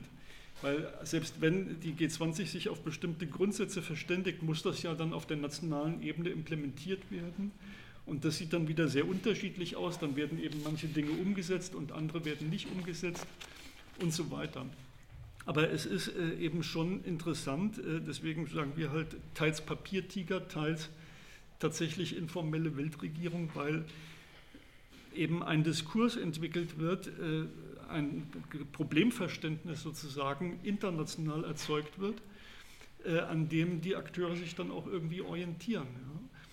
Und das, ist, das ist eben ja, eine ideologische Funktion, die aber nicht irrelevant ist, einfach jetzt im Sinne, würde ich sagen, das ist nicht einfach falsches Bewusstsein oder ähm, sozusagen bloß ein Schleier äh, über den Verhältnissen, sondern äh, die Akteure denken ja wirklich so. Das wäre zumindest äh, meine Hypothese. Das, was dort verlautbart wird, das ist auch das, wie sie die Verhältnisse eben wahrnehmen äh, im Wesentlichen. Ja und ihr Problemverständnis.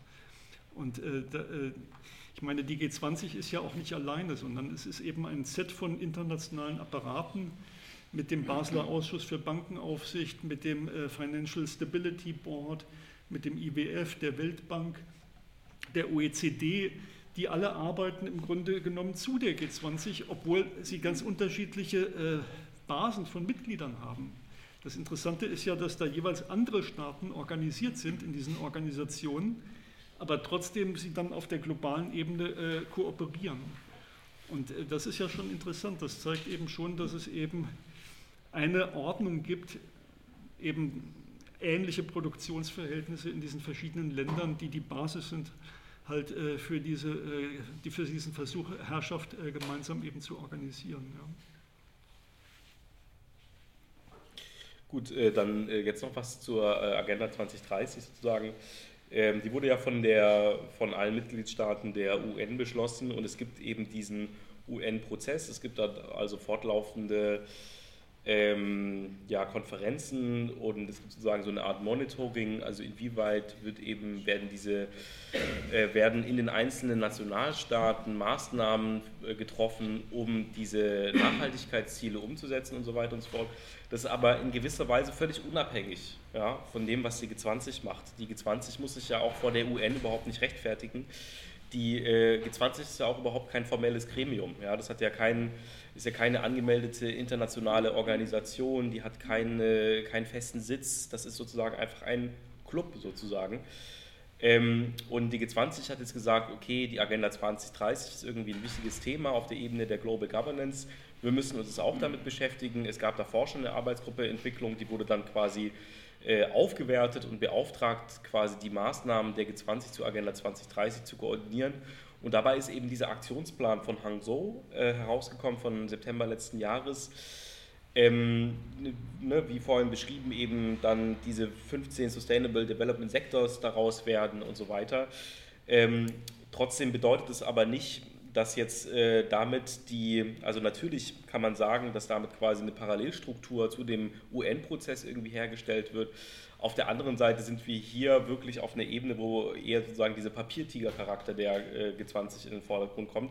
Also die, äh, in diesem Aktionsplan wird eher gelistet, was sind denn verschiedene Maßnahmen, die die Regierungen anstreben in den nächsten Jahren, um sozusagen diese Sustainable Development Sectors innerhalb derer irgendwie äh, Nachhaltigkeitskriterien zu erfüllen und so weiter. Ähm, ich, ja, aber das hat sozusagen keinen zentralen Ort innerhalb ähm, der, des Politikprozesses in der G20. Der ist ja auch gegliedert quasi in zwei verschiedene Prozesse. Ja, es gibt den sogenannten Finance Track, da geht es dann um Fiskalpolitik, Geldpolitik, Finanzmarktregulierung. Es gibt den Sherpa-Track. Ja. Sherpa ist der Name für die Unterhändler der Regierungen und da geht es dann um Entwicklung und Nachhaltigkeit und, und Afrika und so weiter. Ähm, aber es gibt jetzt kein direktes, keine direkte Kollision sozusagen zwischen der UN-Agenda und äh, dem G20-Aktionsplan zur Agenda 2030. Man sieht eben nur, dass die äh, G20 die Agenda 2030 als ein Sprungbrett benutzt, quasi ihr, ihr eigenes Ziel, eben das Fördern von äh, privaten Investitionen ähm, ins Tor zu bringen. So, ja. Bitte. Direkt dazu würde mich gerade noch interessiert. Sie sagten ja, dass die Agenda 2030 unzureichend repräsentiert wird mit dem Aktionsplan von Hang ähm, was, was explizit fehlt denn von den Development Goals? Naja, also äh, zum Beispiel Ziel 1 und 2, äh, die Verringerung von, die Halbierung von Armut und die Überwindung von Hunger. Ja. Die sind gar nicht erwähnt. Die sind gar nicht erwähnt. Also alle messbaren Ziele, ähm, die nichts mit Ökonomie in erster Linie oder mit Wirtschaftswachstum zu tun haben, die sind da nicht drin. In dem Aktionsplan von Hangzhou. Aber die in, man muss natürlich auch der Vollständigkeit halb sagen, die Agenda 2030 ist auch nicht so der Masterplan sozusagen äh, aus einer progressiven Perspektive. Auch dahin, da ist ja Ziel 8 sozusagen nachhaltiges Wirtschaftswachstum. Auch da geht es um äh, Innovationen, Investitionen und so weiter. Die Agenda 2030 ist keineswegs sozusagen ein Bruch mit dem Neoliberalismus. Die Agenda 2030 ist keineswegs ein Bruch mit dem Neoliberalismus. Wer möchte das Wort? Bitte schön. Ich habe eine ganz kurze Frage. Äh, ist euch bekannt, über was genau getagt wird, was die Themen genau sind von, von, von, von G20? Ist das bekannt? Ähm, irgendwo abrufbar? Also was wird, wird überhaupt was entschieden oder wird da äh, am Kamin äh, geplaudert? Also was ist eigentlich Substanz? Also insgesamt ist G20 ja nicht nur dieser Gipfel, sondern es ist ein Prozess. Ja, es gab die Übergabe der Präsidentschaft äh, am 1.12., glaube ich, letzten Jahres von China an Deutschland. Und dann äh, gibt es ja diese Dialogforen, wie jetzt ja neulich der Women 20, wo Ivanka Trump auch zugegen war. Die werden natürlich vorbereitet, nachbereitet, dann übergeben an die nächste Präsidentschaft. Äh, es gibt dann den Prozess auf der oberen Ebene quasi zwischen den Finanzministern, auch zwischen den Sherpas, die habe ich ja schon genannt. Die Sherpas treffen sich dann äh, gleichzeitig wie auch der Alternativgipfeltag ja am 5. und 6. Juli und äh, verhandeln alles vor sozusagen. Dann kommen die Regierungen und ähm, genau gehen durch diese verschiedenen Chapters durch und äh, diskutieren vor allem über strittige Punkte. Ja? Also bei dem äh, Finanzministertreffen in Baden-Baden war zum Beispiel eine Formulierung über sozusagen die Offenheit des Welthandels ein strittiger Punkt, bis zu dem dann zuletzt, bis zuletzt sozusagen die Finanzminister direkt äh, gerungen haben und nicht quasi deren, deren Unterhändler. Ja? Also so ungefähr kann man sich das vorstellen. Man kann das jetzt aber den genauen Ablauf sich nicht irgendwie runterladen auf der Website der äh, G20. Man, kann, man hat aber einen Einblick da rein, je nachdem, sozusagen, wie, ähm, äh, wie viel Zugang man hat zur G20. Ja, es gibt ja den C20, es gibt quasi NGOs, die nicht nur diesen, in diesem C20-Gipfel einbezogen sind, sondern die auch sich akkreditieren können und bei dem richtigen G20-Gipfel teilnehmen können. Sehr viel erfolgreicher macht das sozusagen die Protagonisten von Business 20, also zum Beispiel der Bundesverband der deutschen Industrie oder so. Und äh, über diese Quellen sozusagen könnte man sich noch ein detaillierteres Bild verschaffen über den ähm, ja, Verhandlungsplan sozusagen der G20. Aber vielleicht weißt du da auch mehr. Nein, äh, ich meine, ich war auf einem Treffen gewesen äh, von einem Think Tank äh, sozusagen des Verteidigungsministeriums, also wo im Grunde das Finanzministerium und das Verteidigungsministerium gemeinsam eine Veranstaltung gemacht hatten zum G20. Und da war jemand eingeladen vom äh, Finanzministerium, der im Grunde auch deutlich gemacht hat, dass äh, es sehr unkalkulierbar ist, die jetzige Situation äh, und dass sie gar nicht wissen, dass sehr viel eben von der amerikanischen Regierung abhängt, wie sie sich jetzt sozusagen positionieren wird. Gut, das ist jetzt auch schon wieder eins, zwei Monate her, aber ähm, es war eine sehr große Unsicherheit, zum Beispiel bezogen auf diese Fragen Protektionismus und so weiter. Und äh, da geht es ja letztendlich dann nur um Formulierungen in der Abschlusserklärung und so weiter. Also im Grunde äh, das Ziel, sage ich mal jetzt äh, platt gesagt, ist ja, dass man am Ende ein gemeinsames Dokument hat, ein paar Seiten sozusagen, wo man dann äh, einen Konsens irgendwie dieser Regierung festhalten kann. Ja.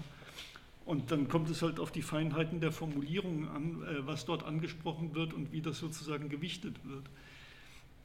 Und äh, ob, äh, also in, an einem Punkt in einem Dokument hieß es auch, dass die Bundesregierung die Taktik verfolgt, strittige Punkte eher auszuklammern, um sozusagen jetzt irgendwie möglichst einen Konsens darzustellen.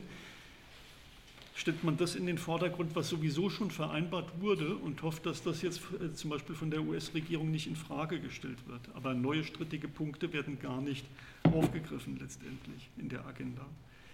Und dann gibt es zum Beispiel auch eben äh, unterschiedliche Interessen, also beispielsweise das Thema äh, Partnerschaft mit Afrika war eben ein Thema, was die Bundesregierung sehr stark in den Vordergrund gestellt hat, was ihr sehr wichtig war, was aber andere jetzt gar nicht so wichtig fanden. Ja. Ich denke, das hängt eben auch mit der geostrategischen Lage zusammen, mit äh, der Flüchtlingsbewegung äh, 2015 äh, und folgende sozusagen, ähm, dass das diese Bedeutung gewonnen hat. Und äh, da muss man sozusagen sehen, jetzt, äh, wie sich das weiterentwickelt. Aber äh, das Problem ist ja auch, dass die Zivilgesellschaft, also der Zugang zu diesen Prozessen ist ja sehr stark gefiltert. Ähm, es gibt eben äh, eine Einbeziehung der Zivilgesellschaft, aber das sind eben bestimmte Organisationen, die als repräsentativ gelten, die dann eben hinzugezogen werden, auch zu bestimmten Treffen aber äh, zum Beispiel dann, äh, Sam hatte ja erwähnt, es gibt sozusagen zwei unterschiedliche Schienen, diesen Finance Track und den Sherpa Track. Also der Finance Track ist sozusagen für die harten Themen, wo äh, die Finanzminister und die Zentralbankgouverneure dann reden, im Grunde genommen über die Ökonomie und die weichen Themen dann äh, in dem Sherpa Track. Und ähm, bestimmte äh, Organisationen äh, haben eben dann keinen Zugang zu dem Finance Track, sondern nur zu dem Sherpa Track. Also diese Einbeziehung der Zivilgesellschaft bezieht sich dann auch wieder nur auf einen Teil dieses G20-Prozesses. Ja. Und äh, dann ringen sozusagen diese NGOs darum, dass sie dabei sein dürfen, mal bei äh, einem Treffen oder dass sie mal ein Gespräch haben halt mit äh, einem Sherpa. Aber ähm, letztendlich äh, findet ja vieles hinter den Kulissen statt, ohne dass wir das davon mitkriegen. Aber ich meine, das ist ja normal sozusagen. Das ist jetzt nichts Spezifisches für die G20, sondern äh, wie Michel Foucault das mal gesagt hat, die Politik ist ein Eisberg. Das heißt, äh, 90 Prozent findet sozusagen im Verborgenen statt und wir sehen immer nur einen kleinen Teil davon. Ja. Wer möchte? Bitte sehr. Vielleicht dazu noch äh, die Frage mit dem äh, zivilgesellschaftlichen Dialog. Äh, bin ich drauf gekommen, wie sieht denn diese G20 aus, wenn man sie aus äh, demokratietheoretischen Überlegungen, also Verlust an Demokratie betrachtet? Ist nicht das, was dort läuft, eigentlich ziemlich frei von jeglichem Einfluss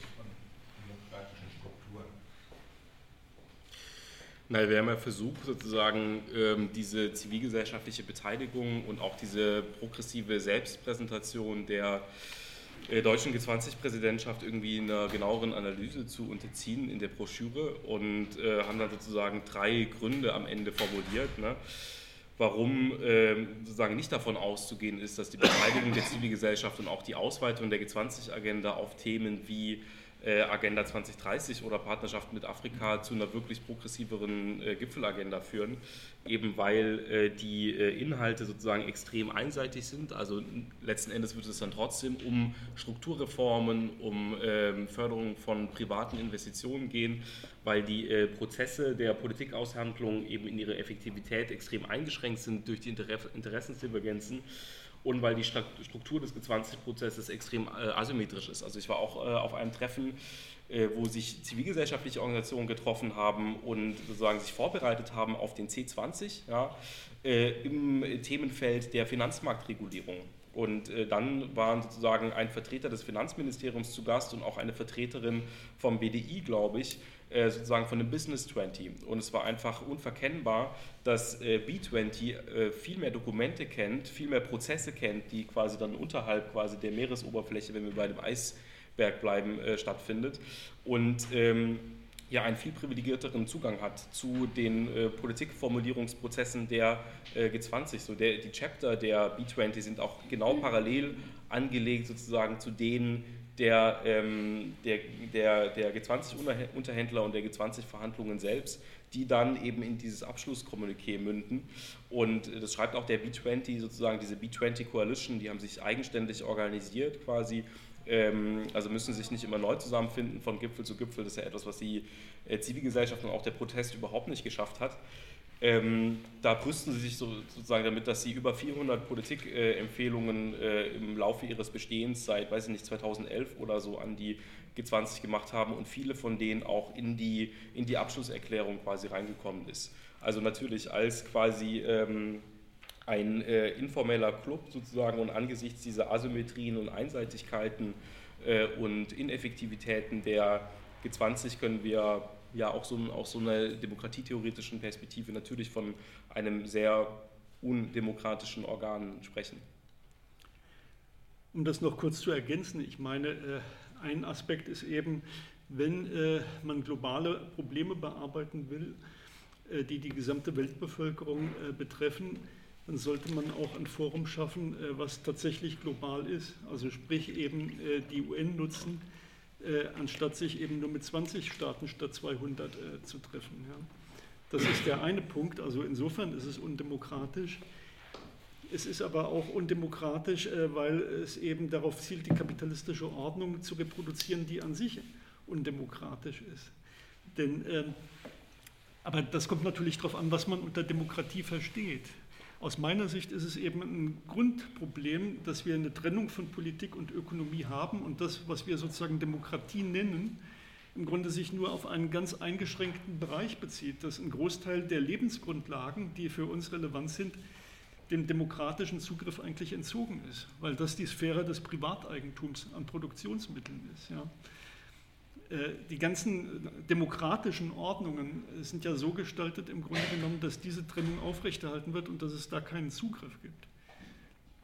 Und äh, das wird auch nicht dadurch in Frage gestellt, dass es dann irgendwo soziale Kompromisse gibt. Zum Beispiel im Grundgesetz. Äh, es gibt die Freiheit des Eigentums, aber das Eigentum muss sozialpflichtig sein.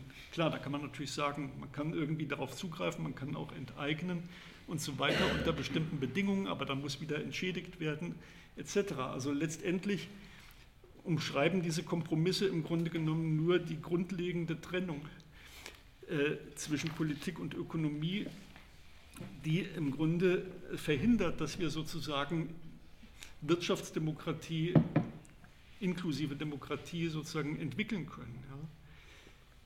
Demokratie im emphatischen Sinne ist auch nicht nur Regierung für das Volk, die sich sozusagen an den Ergebnissen äh, messen lässt äh, des Regierungshandelns, sondern Demokratie ist Regierung durch das Volk. Und in diesem Sinne, da kommen wir dann wieder auf diese ideologische Funktion der G20, dass die Regierungschefs so tun, als würden sie handeln für uns und die Probleme lösen Wollen wir das sozusagen so hinnehmen? Wollen wir das glauben? Oder äh, sollen wir nicht eher die Schlussfolgerung ziehen, die Dinge selbst in die Hand zu nehmen? Im Sinne einer Selbstorganisierung, äh, äh, Regierung durch das Volk. Ja? Das würde aber bedeuten, ganz neue Formen zu entwickeln, äh, die sich nicht begnügen, eben damit einmal alle vier Jahre wählen zu gehen und ansonsten dann die Repräsentanten machen zu lassen. Ich habe zwei Wortmeldungen. Nee, hinter, hinter Ihnen dann. Ähm, ich glaube, gerade aus der Perspektive von dem, was Sie gerade gesagt haben, mit dem, dass diese Trennung zwischen Politik und Wirtschaft ähm, nicht funktioniert und so auch nicht gedacht werden kann, weil wenn man die ökonomischen Mittel nicht in der Hand hat, dann, also dann hat man sowieso als Volk oder Bürger, Bürgerin ja die irgendwie gewisse Macht nicht. Finde ich, glaube ich, diese thematische Ausweitung der G20-Agenda irgendwie so spannend und kriege sie irgendwie nicht so richtig zu fassen, was das eigentlich bedeutet, wenn man jetzt mal davon ausgeht, dass es nicht nur einfach eine Dekoration ist oder eine, äh, um sich selber nett darzustellen, wird es, oder finde ich, wird es extrem komplex zu denken, was es eigentlich für eine Redeposition ist, wo sich die eigentlich so ungefähr, aber noch nicht ganz 20 wirtschaftsstärksten äh, Länder oder Vereinigungen treffen, und zwar die Regierungschefs aber dann von ihnen, also aus dem Wirtschaftsstaat, dann zur Regierung, die treffen sich dann, um aus einer Wirtschaftswachstumsposition heraus über andere gesellschaftliche Themen zu denken, wo ich irgendwie gar nicht mehr genau weiß, wer hier jetzt aus welcher Position worüber spricht und mit welchem Recht. Also, wissen Sie, was ich meine? Und darum finde ich diese thematische Auswertung der G20 irgendwie so interessant, weil sie ja eigentlich insofern mit mir übereinstimmt, dass ich denke, dass man ähm, über die, die Recht oder über die Position der Frau in der Gesellschaft nur nachdenken kann, wenn man auch über Wirtschaft nachdenkt. Und gleichzeitig, ja. Okay. Mhm. Verstehen Sie das auch in das Jahr? Dankeschön. Okay. Und Sie? Ähm, ich wollte jetzt muss ich darüber nachdenken. Also ähm, mal abgesehen von den sozusagen grundlegend undemokratischen äh, Hintergründen, die so solche kapitalistischen Verhältnisse sozusagen mit sich bringen, wie du gerade erklärt hast, ähm, gibt es doch äh, vielleicht auch so, so eine Art realpolitischen Ansatz, womit man äh, die G20 äh, oder den Versuch der G20 jetzt gerade in den, in den momentanen Situationen in der Welt legitimieren könnte, nämlich damit, dass man sagen könnte, es ist der Versuch, Multilateralismus überhaupt am Leben zu erhalten. Weil wir nämlich jetzt gerade beobachten, dass das genau der Punkt, der nämlich auch mit der UNO und äh, ich sag mal seit dem Zweiten Weltkrieg eigentlich erstmal eine äh, in gewisser Weise vielleicht auch friedlichere Welt geschaffen hat, ähm, jetzt irgendwie auch zu zerbrechen droht. So, ne? Und ähm, ja, genau, ist das nicht vielleicht sozusagen auch dieser realpolitische Ansatz, der, der dann sozusagen da eher im Vordergrund steht, jetzt bei den Regierungschefs, bei den direkten Wahlen der Themen? Dankeschön. Dann würde ich, wenn es keine Meldung äh, sozusagen über die erste Frage was sagen. Also wenn ich es richtig verstanden habe, quasi, dass es einerseits irgendwie schon berechtigt ist von der G20 über Themen quasi wie äh, Women Empowerment und so weiter und so fort auch aus einer ökonomischen Perspektive zu sprechen. So habe ich es quasi verstanden. Äh, dann aber gleichzeitig kommt, äh, schwierig nachzuvollziehen ist, von welcher Perspektive das äh, passiert. Also wenn ich es so richtig verstanden habe, dann würde ich dem, willst du nochmal erläutern? Oder? Okay. Ähm, das ist schon richtig, aber es kommt dann eben immer darauf an, aus welcher Perspektive wir äh, über Wirtschaft reden. Ja? Also es ist sozusagen sehr äh, notwendig, quasi auch immer den ökonomischen Kontext quasi zu betrachten. Äh, aber bei dem äh, Women 20 sozusagen wird dann eben nur über diesen Business-Feminismus gesprochen, sozusagen, den ja auch äh, Hillary Clinton zum Beispiel verkörpert. Gibt es äh, in dem G20-Dossier von der Böll-Stiftung zum Beispiel eine sehr interessante Einordnung quasi auch unter dieser Headline von, von Business-Feminismus. Oder eben auch, das habe ich ja versucht, ein bisschen ausführlicher zu machen, äh, das Thema von Klima und äh, Nachhaltigkeit. Ja, Agenda 2030 wird quasi ja als ökonomisches Thema betrachtet, aber eben aus einer bestimmten ökonomischen Perspektive, nämlich äh, geht es darum, wie können wir in, den Stagnations, in der Stagnationstendenz, in der wir uns wiederfinden, quasi in den entwickelten kapitalistischen Ökonomien, neue Wachstumsquellen erschließen, Und dann ist sozusagen das Kaninchen, das aus dem Hut kommt, okay, durch quasi Leveraging von privatem Kapital und äh, ÖPPs. Ja. Also es kommt immer, ähm, letzten Endes ist sozusagen diese Pro-Wirtschaftswachstum die, äh, das zentrale Markenzeichen, wenn wir so wollen, äh, aller kapitalistischen Regierungen, aber eben auch der G20. Wenn man sich diese Kommuniqués quasi anschaut seit 2008 oder auch schon von früher und auch schon von der G7, der erste Satz ist immer, sozusagen, unser Ziel ist die Gewährleistung eines robusten, stabilen, starken, ausgewogenen Wirtschaftswachstums. Sozusagen der erste Absatz. Der zweite Absatz ist, dieses Wirtschaftswachstum wird in, äh, Gefahr, ist in Gefahr geraten, weil äh, Finanzmarktprobleme, äh, Gesundheitsrisiken und so weiter und so fort. Deswegen äh, beschließen wir das und das zu tun. Ja? Aber es ist ein Manifest sozusagen zur Stabilisierung äh, des Wirtschaftswachstums. Genau. Wolltest du was zu dem zweiten sagen? Ja, vielleicht auch nochmal zu dem äh, ersten. Ich meine, die Herrschenden haben natürlich ihre eigene Synthese von gesellschaftlichen Problemen oder wie sie damit umgehen. Man kann eben nicht äh, zum Beispiel jetzt eins dieser Probleme, zum Beispiel eben die Geschlechterverhältnisse, jetzt isoliert herausgreifen und sagen, äh, das ist so und so das Problem, sondern es wird eben eingeordnet auf unterschiedliche Art und Weise. Also zum Beispiel Trump kommt an die Regierung und streicht eben die finanziellen Zuschüsse für äh, die äh, Beratungseinrichtungen äh, für Schwangerschaftsabbrüche. Das ist natürlich eine bestimmte Geschlechterpolitik, ein Element sozusagen in der Geschlechterpolitik der G20-Regierung. Auf der anderen Seite wird dann wieder darüber äh, diskutiert, wie man Frauen stärker in den Arbeitsmarkt integrieren kann. Es ist ein bestimmter Zugriff sozusagen auf äh, das Problem der Geschlechterverhältnisse. In Deutschland äh, steht sehr stark im Vordergrund, äh, zum Beispiel in den DAX-Konzernen mehr weibliche Aufsichtsratsmitglieder zu haben oder weibliche Vorstandschefs was sozusagen jetzt das Geschlechterverhältnis ist auf der Ebene der Arbeiterinnen, der Einfachen, spielt gar keine Rolle, sondern äh, es, ist, es hat einen bestimmten Klassencharakter, wie eben die Geschlechterverhältnisse thematisiert werden. Und äh, ich meine, dass wir sozusagen unsere eigene Synthese der verschiedenen Probleme dem gegenüberstellen müssen.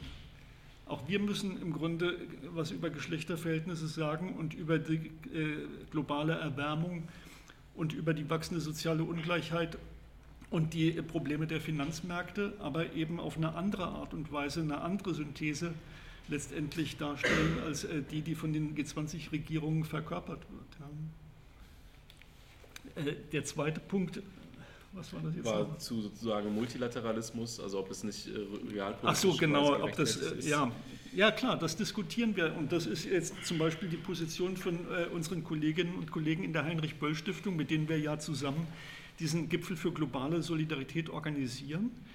Äh, das ist äh, deren Position in der Tat. Äh, dass, äh, wenn wir jetzt vom Regen in die Traufe kommen, wenn sozusagen diese ganze Ordnung zerfällt, das noch schlimmer ist, also soll man doch darauf hoffen quasi, dass die G20 noch irgendwas äh, reißen kann und irgendwie diesen Zerfall im Grunde genommen verhindern kann. Ja? Und sozusagen eine stärker sozialökologische Politik vielleicht macht, wenn man daran appelliert. Ich äh, glaube halt nicht daran. Ich glaube, wir müssen eher setzen auf Selbstorganisation äh, und äh, im Grunde genommen ein ganz, an, ganz anderes Gesellschaftsmodell irgendwie äh, zu diskutieren und stark zu machen. Ja?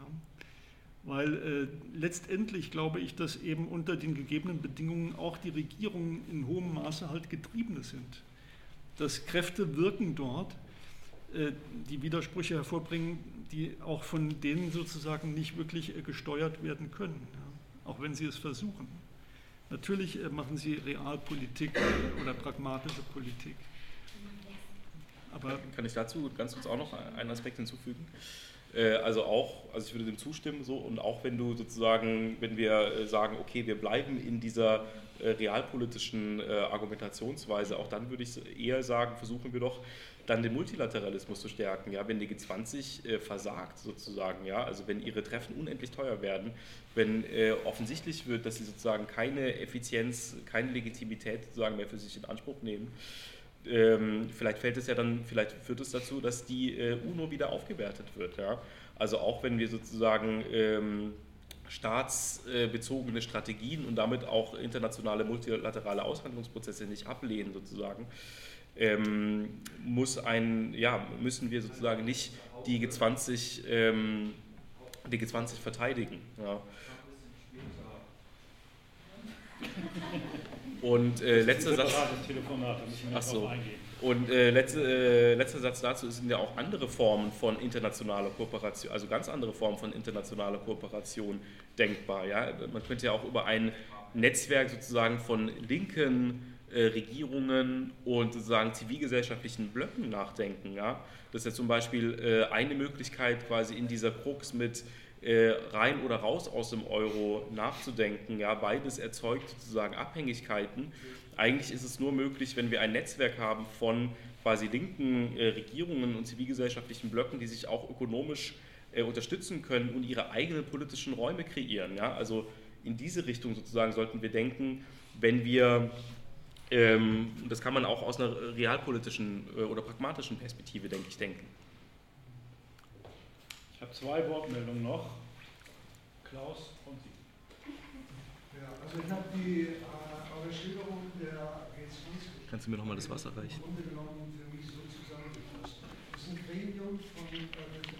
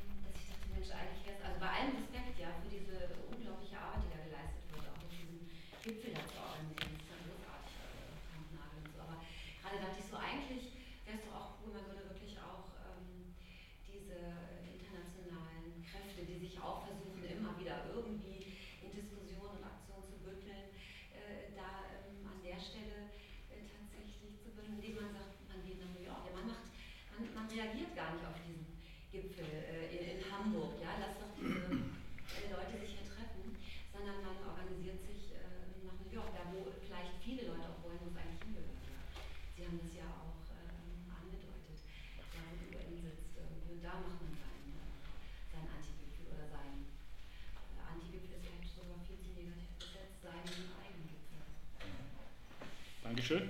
Ja. Schlussrunde bei euch beiden. Gut, äh, also zu der ersten Frage sozusagen, mit welchem äh, Programm geht sozusagen der G20-Protest auf die Straße? Ich habe ja vorhin äh, diese Abschlusserklärungen von der G20 erwähnt, die immer demselben Muster folgen, sozusagen, wo sie erst sagen, sie ihre primäre Aufgabe ist es, das Wirtschaftswachstum zu fördern und dann wird quasi aufgeschlüsselt, welch, was steht dem im Weg und dann was sind die Maßnahmen. Es wäre natürlich äh, ein sehr interessantes Gedankenspiel, sozusagen zu überlegen, dass sowas auch geben könnte, quasi von Seiten äh, der Zivilgesellschaft, die aber nicht gespalten ist, sozusagen, in, sozusagen auf der Straße im Kessel und äh, im C20 sozusagen, ähm, die dann sagt, okay, wir, die, äh, die und die Organisationen und Gewerkschaften äh, global sozusagen sind zusammengekommen, unsere Ziele sind die und die und die und deswegen äh, äh, wollen wir das und das umsetzen. Die, der, der, entscheidende Punkt ist eben, dass wir an diesem Bereich von der Herausbildung irgendwie von einem gemeinsamen Programm, was ja auch ein gemeinsames Subjekt, ja, also irgendwie die Vorstellung eines gemeinsamen Akteurs äh, voraussetzt, dass wir von dem noch sehr, sehr weit entfernt sind. Ja. Also der maximale Beitrag, den wir in diese Richtung äh, leisten können, ist eben sowas wie ähm, ein Alternativgipfel, ja, wo wir sozusagen dann Diskussionsforen haben, wo wir eben genau über äh, gemeinsame Strategien für eine globale sozial-ökologische Transformation diskutieren werden und auch die äh, Subjekte, ja, also die Allianzen und Bündnisse, die sie, die sie umsetzen äh, können. Und an diesem Punkt äh, sind wir eben gerade eben. Genau. Ja, um mit der Frage nach dem Ort nochmal anzufangen, warum nicht New York? Äh, ja, warum New York? Weil dort der Sitz der UN ist? Oder warum? Ich meine, äh, die G20 findet ja an wechselnden Orten statt. Das selbst ist ja auch Ausdruck der Tatsache, dass es im globalen Kapitalismus nicht das eine Zentrum gibt, auch wenn es sozusagen eine Hierarchie gibt, wo ich sagen würde, es ist immer noch die USA quasi an der Spitze, das US-Kapital, aber zunehmend in Frage gestellt durch den Aufstieg Chinas und andere Bewegungen. Aber äh, G20, die Tatsache, dass das rotiert, zeigt eben auch äh, bestimmte Veränderungen an. Und die Bewegungen folgen dem natürlich äh, ein Stück weit. Äh, die Proteste, dass die dort stattfinden, wo die äh, Staatschefs auftreten, ist irgendwo logisch und wird sich auch meines Erachtens nicht ändern. Aber das heißt ja nicht, dass das jetzt das Einzige ist, was stattfindet. Man muss ja sehen, dass der G20 auch Alternativgipfel oder die Demo und die Aktionen ja nur ein Teil unserer Praxis sind, sozusagen, die wir von unten im Grunde alltäglich organisieren. Ich meine, äh, die Aktivitäten finden ja an vielen Orten statt tatsächlich. In New York genauso wie in Barcelona, in Hamburg oder in Berlin äh, im Alltag. Und der G20-Alternativgipfel, der Gipfel für globale Solidarität, ist im Grunde nur eine Möglichkeit, äh, sich auszutauschen und zum Beispiel über die Praxen von linken Stadtregierungen jetzt in Barcelona, in Madrid, von städtischen Bewegungen in Hamburg äh, oder in Neapel oder an anderen Orten zu reden. Dafür gibt es sozusagen Workshops, wo versucht wird, eine europäische Vernetzung herzustellen und die Erfahrungen gemeinsam zu diskutieren. Und das ist meines Erachtens der Sinn der Sache, ja? Äh, dass wir eben nicht isoliert sind, dass wir versuchen zu lernen von den Erfahrungen, die andere an anderen Orten machen. Und ähm, die Agenda müssen wir in dem Zuge entwickeln, sozusagen. Unser Einsatz ist im Grunde genommen zu sagen, äh, wir können die einzelnen Probleme nicht isoliert äh, betrachten, sondern wir müssen versuchen, da größere Zusammenhänge herzustellen, also in der Tat die Systemfrage stellen. Es gibt ganz viele äh, Nichtregierungsorganisationen in dem Gipfelbündnis, die sehr spezialisiert sind. Die einen machen eben globale Landwirtschaft, die anderen machen Klimapolitik und so weiter. Dann gibt es die Friedensbewegung, alle haben sozusagen ihre Themen aber äh, interessant ist ja sozusagen, wie stellen wir die Beziehungen zwischen den einzelnen Themen her? Was ist unsere Perspektive der Gesamtentwicklung? Und äh, auch das ist sozusagen eine Möglichkeit, diese verschiedenen Bewegungen bei dem äh, G20-Prozess, bei dem Alternativgipfel eben in einen Dialog zu bringen über äh, die Grenzen der einzelnen äh, Bewegungen hinweg und zu versuchen, eben dort eine systemische Alternative zu diskutieren. Wir fangen ja an im Grunde mit der Kritik an der G20-Politik dann diskutieren wir die Alternativen, die sich aus dieser Kritik ergeben und dann die Strategien zur Umsetzung dieser Alternativen. Das ist im Grunde der Plan bei diesem Gipfel für globale Solidarität und dann müssen wir sehen, inwieweit das gelingt. Zwei Tage, da kann man natürlich äh, jetzt auch nur äh, beschränkt was erreichen, das ist klar. Das kann ja nur eine Etappe sein in einem fortlaufenden äh, Prozess letztendlich. Und ähm, rechte Proteste äh, gibt es seit langem, auch in der globalisierungskritischen Bewegung gab es ja sozusagen immer schon auch einen rechten Flügel, wenn man so will, also rechte Globalisierungskritik. Aber äh, es gab immer auch da eine klare Abgrenzung letztendlich. Es gab immer diese Konflikte. Ich bin lange aktiv zum Beispiel in Attac. Äh, das war immer ein Thema sozusagen, aber natürlich äh, findet man dann Wege, äh, sich da abzugrenzen. Und heute hat natürlich der ähm, autoritäre Populismus, der Nationalismus, Rassismus, die neue Rechte eine ganz andere Dynamik und ergreift größere Bevölkerungsteile. Und auch das müssen wir diskutieren, warum sozusagen die Linke so schwach ist und diese, ich sag mal, dieses Unbehagen, diese Proteste, die sich von unten artikulieren, nicht repräsentieren kann, sondern warum die eben jetzt von den Rechten aufgegriffen werden können. Auch das wird ein wichtiges Thema bei diesem Alternativgipfel sein. Ja. Vielen Dank. Ich danke allen Beteiligten, euch beiden, für die Anreise, für die Arbeit an der Studie, für den Vortrag hier, Ihnen für die Diskussionsbeiträge. Ich würde gerne eine kurze Schlussbemerkung machen. Dazu hole ich aber mal den Karton hier nach vorne, der etwas ungünstig steht, damit sich jeder, der möchte, äh, noch eine Broschüre mit der Studie abschließen kann. Ein Stichwort ist vorhin gefallen. Thomas hat es, glaube ich, gesagt. Marx. Das, was äh, die beiden dargestellt haben, hat ja zu tun auch mit äh, dem, was Marx entwickelt hat, was im Band 1 des Kapitals äh, ausformuliert worden ist. Ich will einmal auf kurz 150 Jahre zurückspringen. April 1867 ist Marx von London aus nach Hamburg gekommen, um die Manuskripte für den ersten Band des Kapitals hier in Hamburg Otto Meissner, seinem Verleger Bergstraße an der Binnenalster gelegen, zu übergeben. Und es gibt äh, zu dieser ganzen Geschichte, wie er nach Hamburg gekommen ist, er ist dann, von, nachdem er mit dem Meißner, dem Verleger gesprochen hat, noch mal ein paar Wochen nach Hannover gefahren zu einem Freund dann wieder zurück nach Hamburg, um äh, zurück nach Hause nach London zurückzukehren. Da gibt es eine ganze Menge Anekdoten. Ich will eine loswerden, weil sie, glaube ich, ganz gut so ein bisschen auch einen etwas anderen Blick auf Marx erlaubt, als den, den wir normalerweise kennen.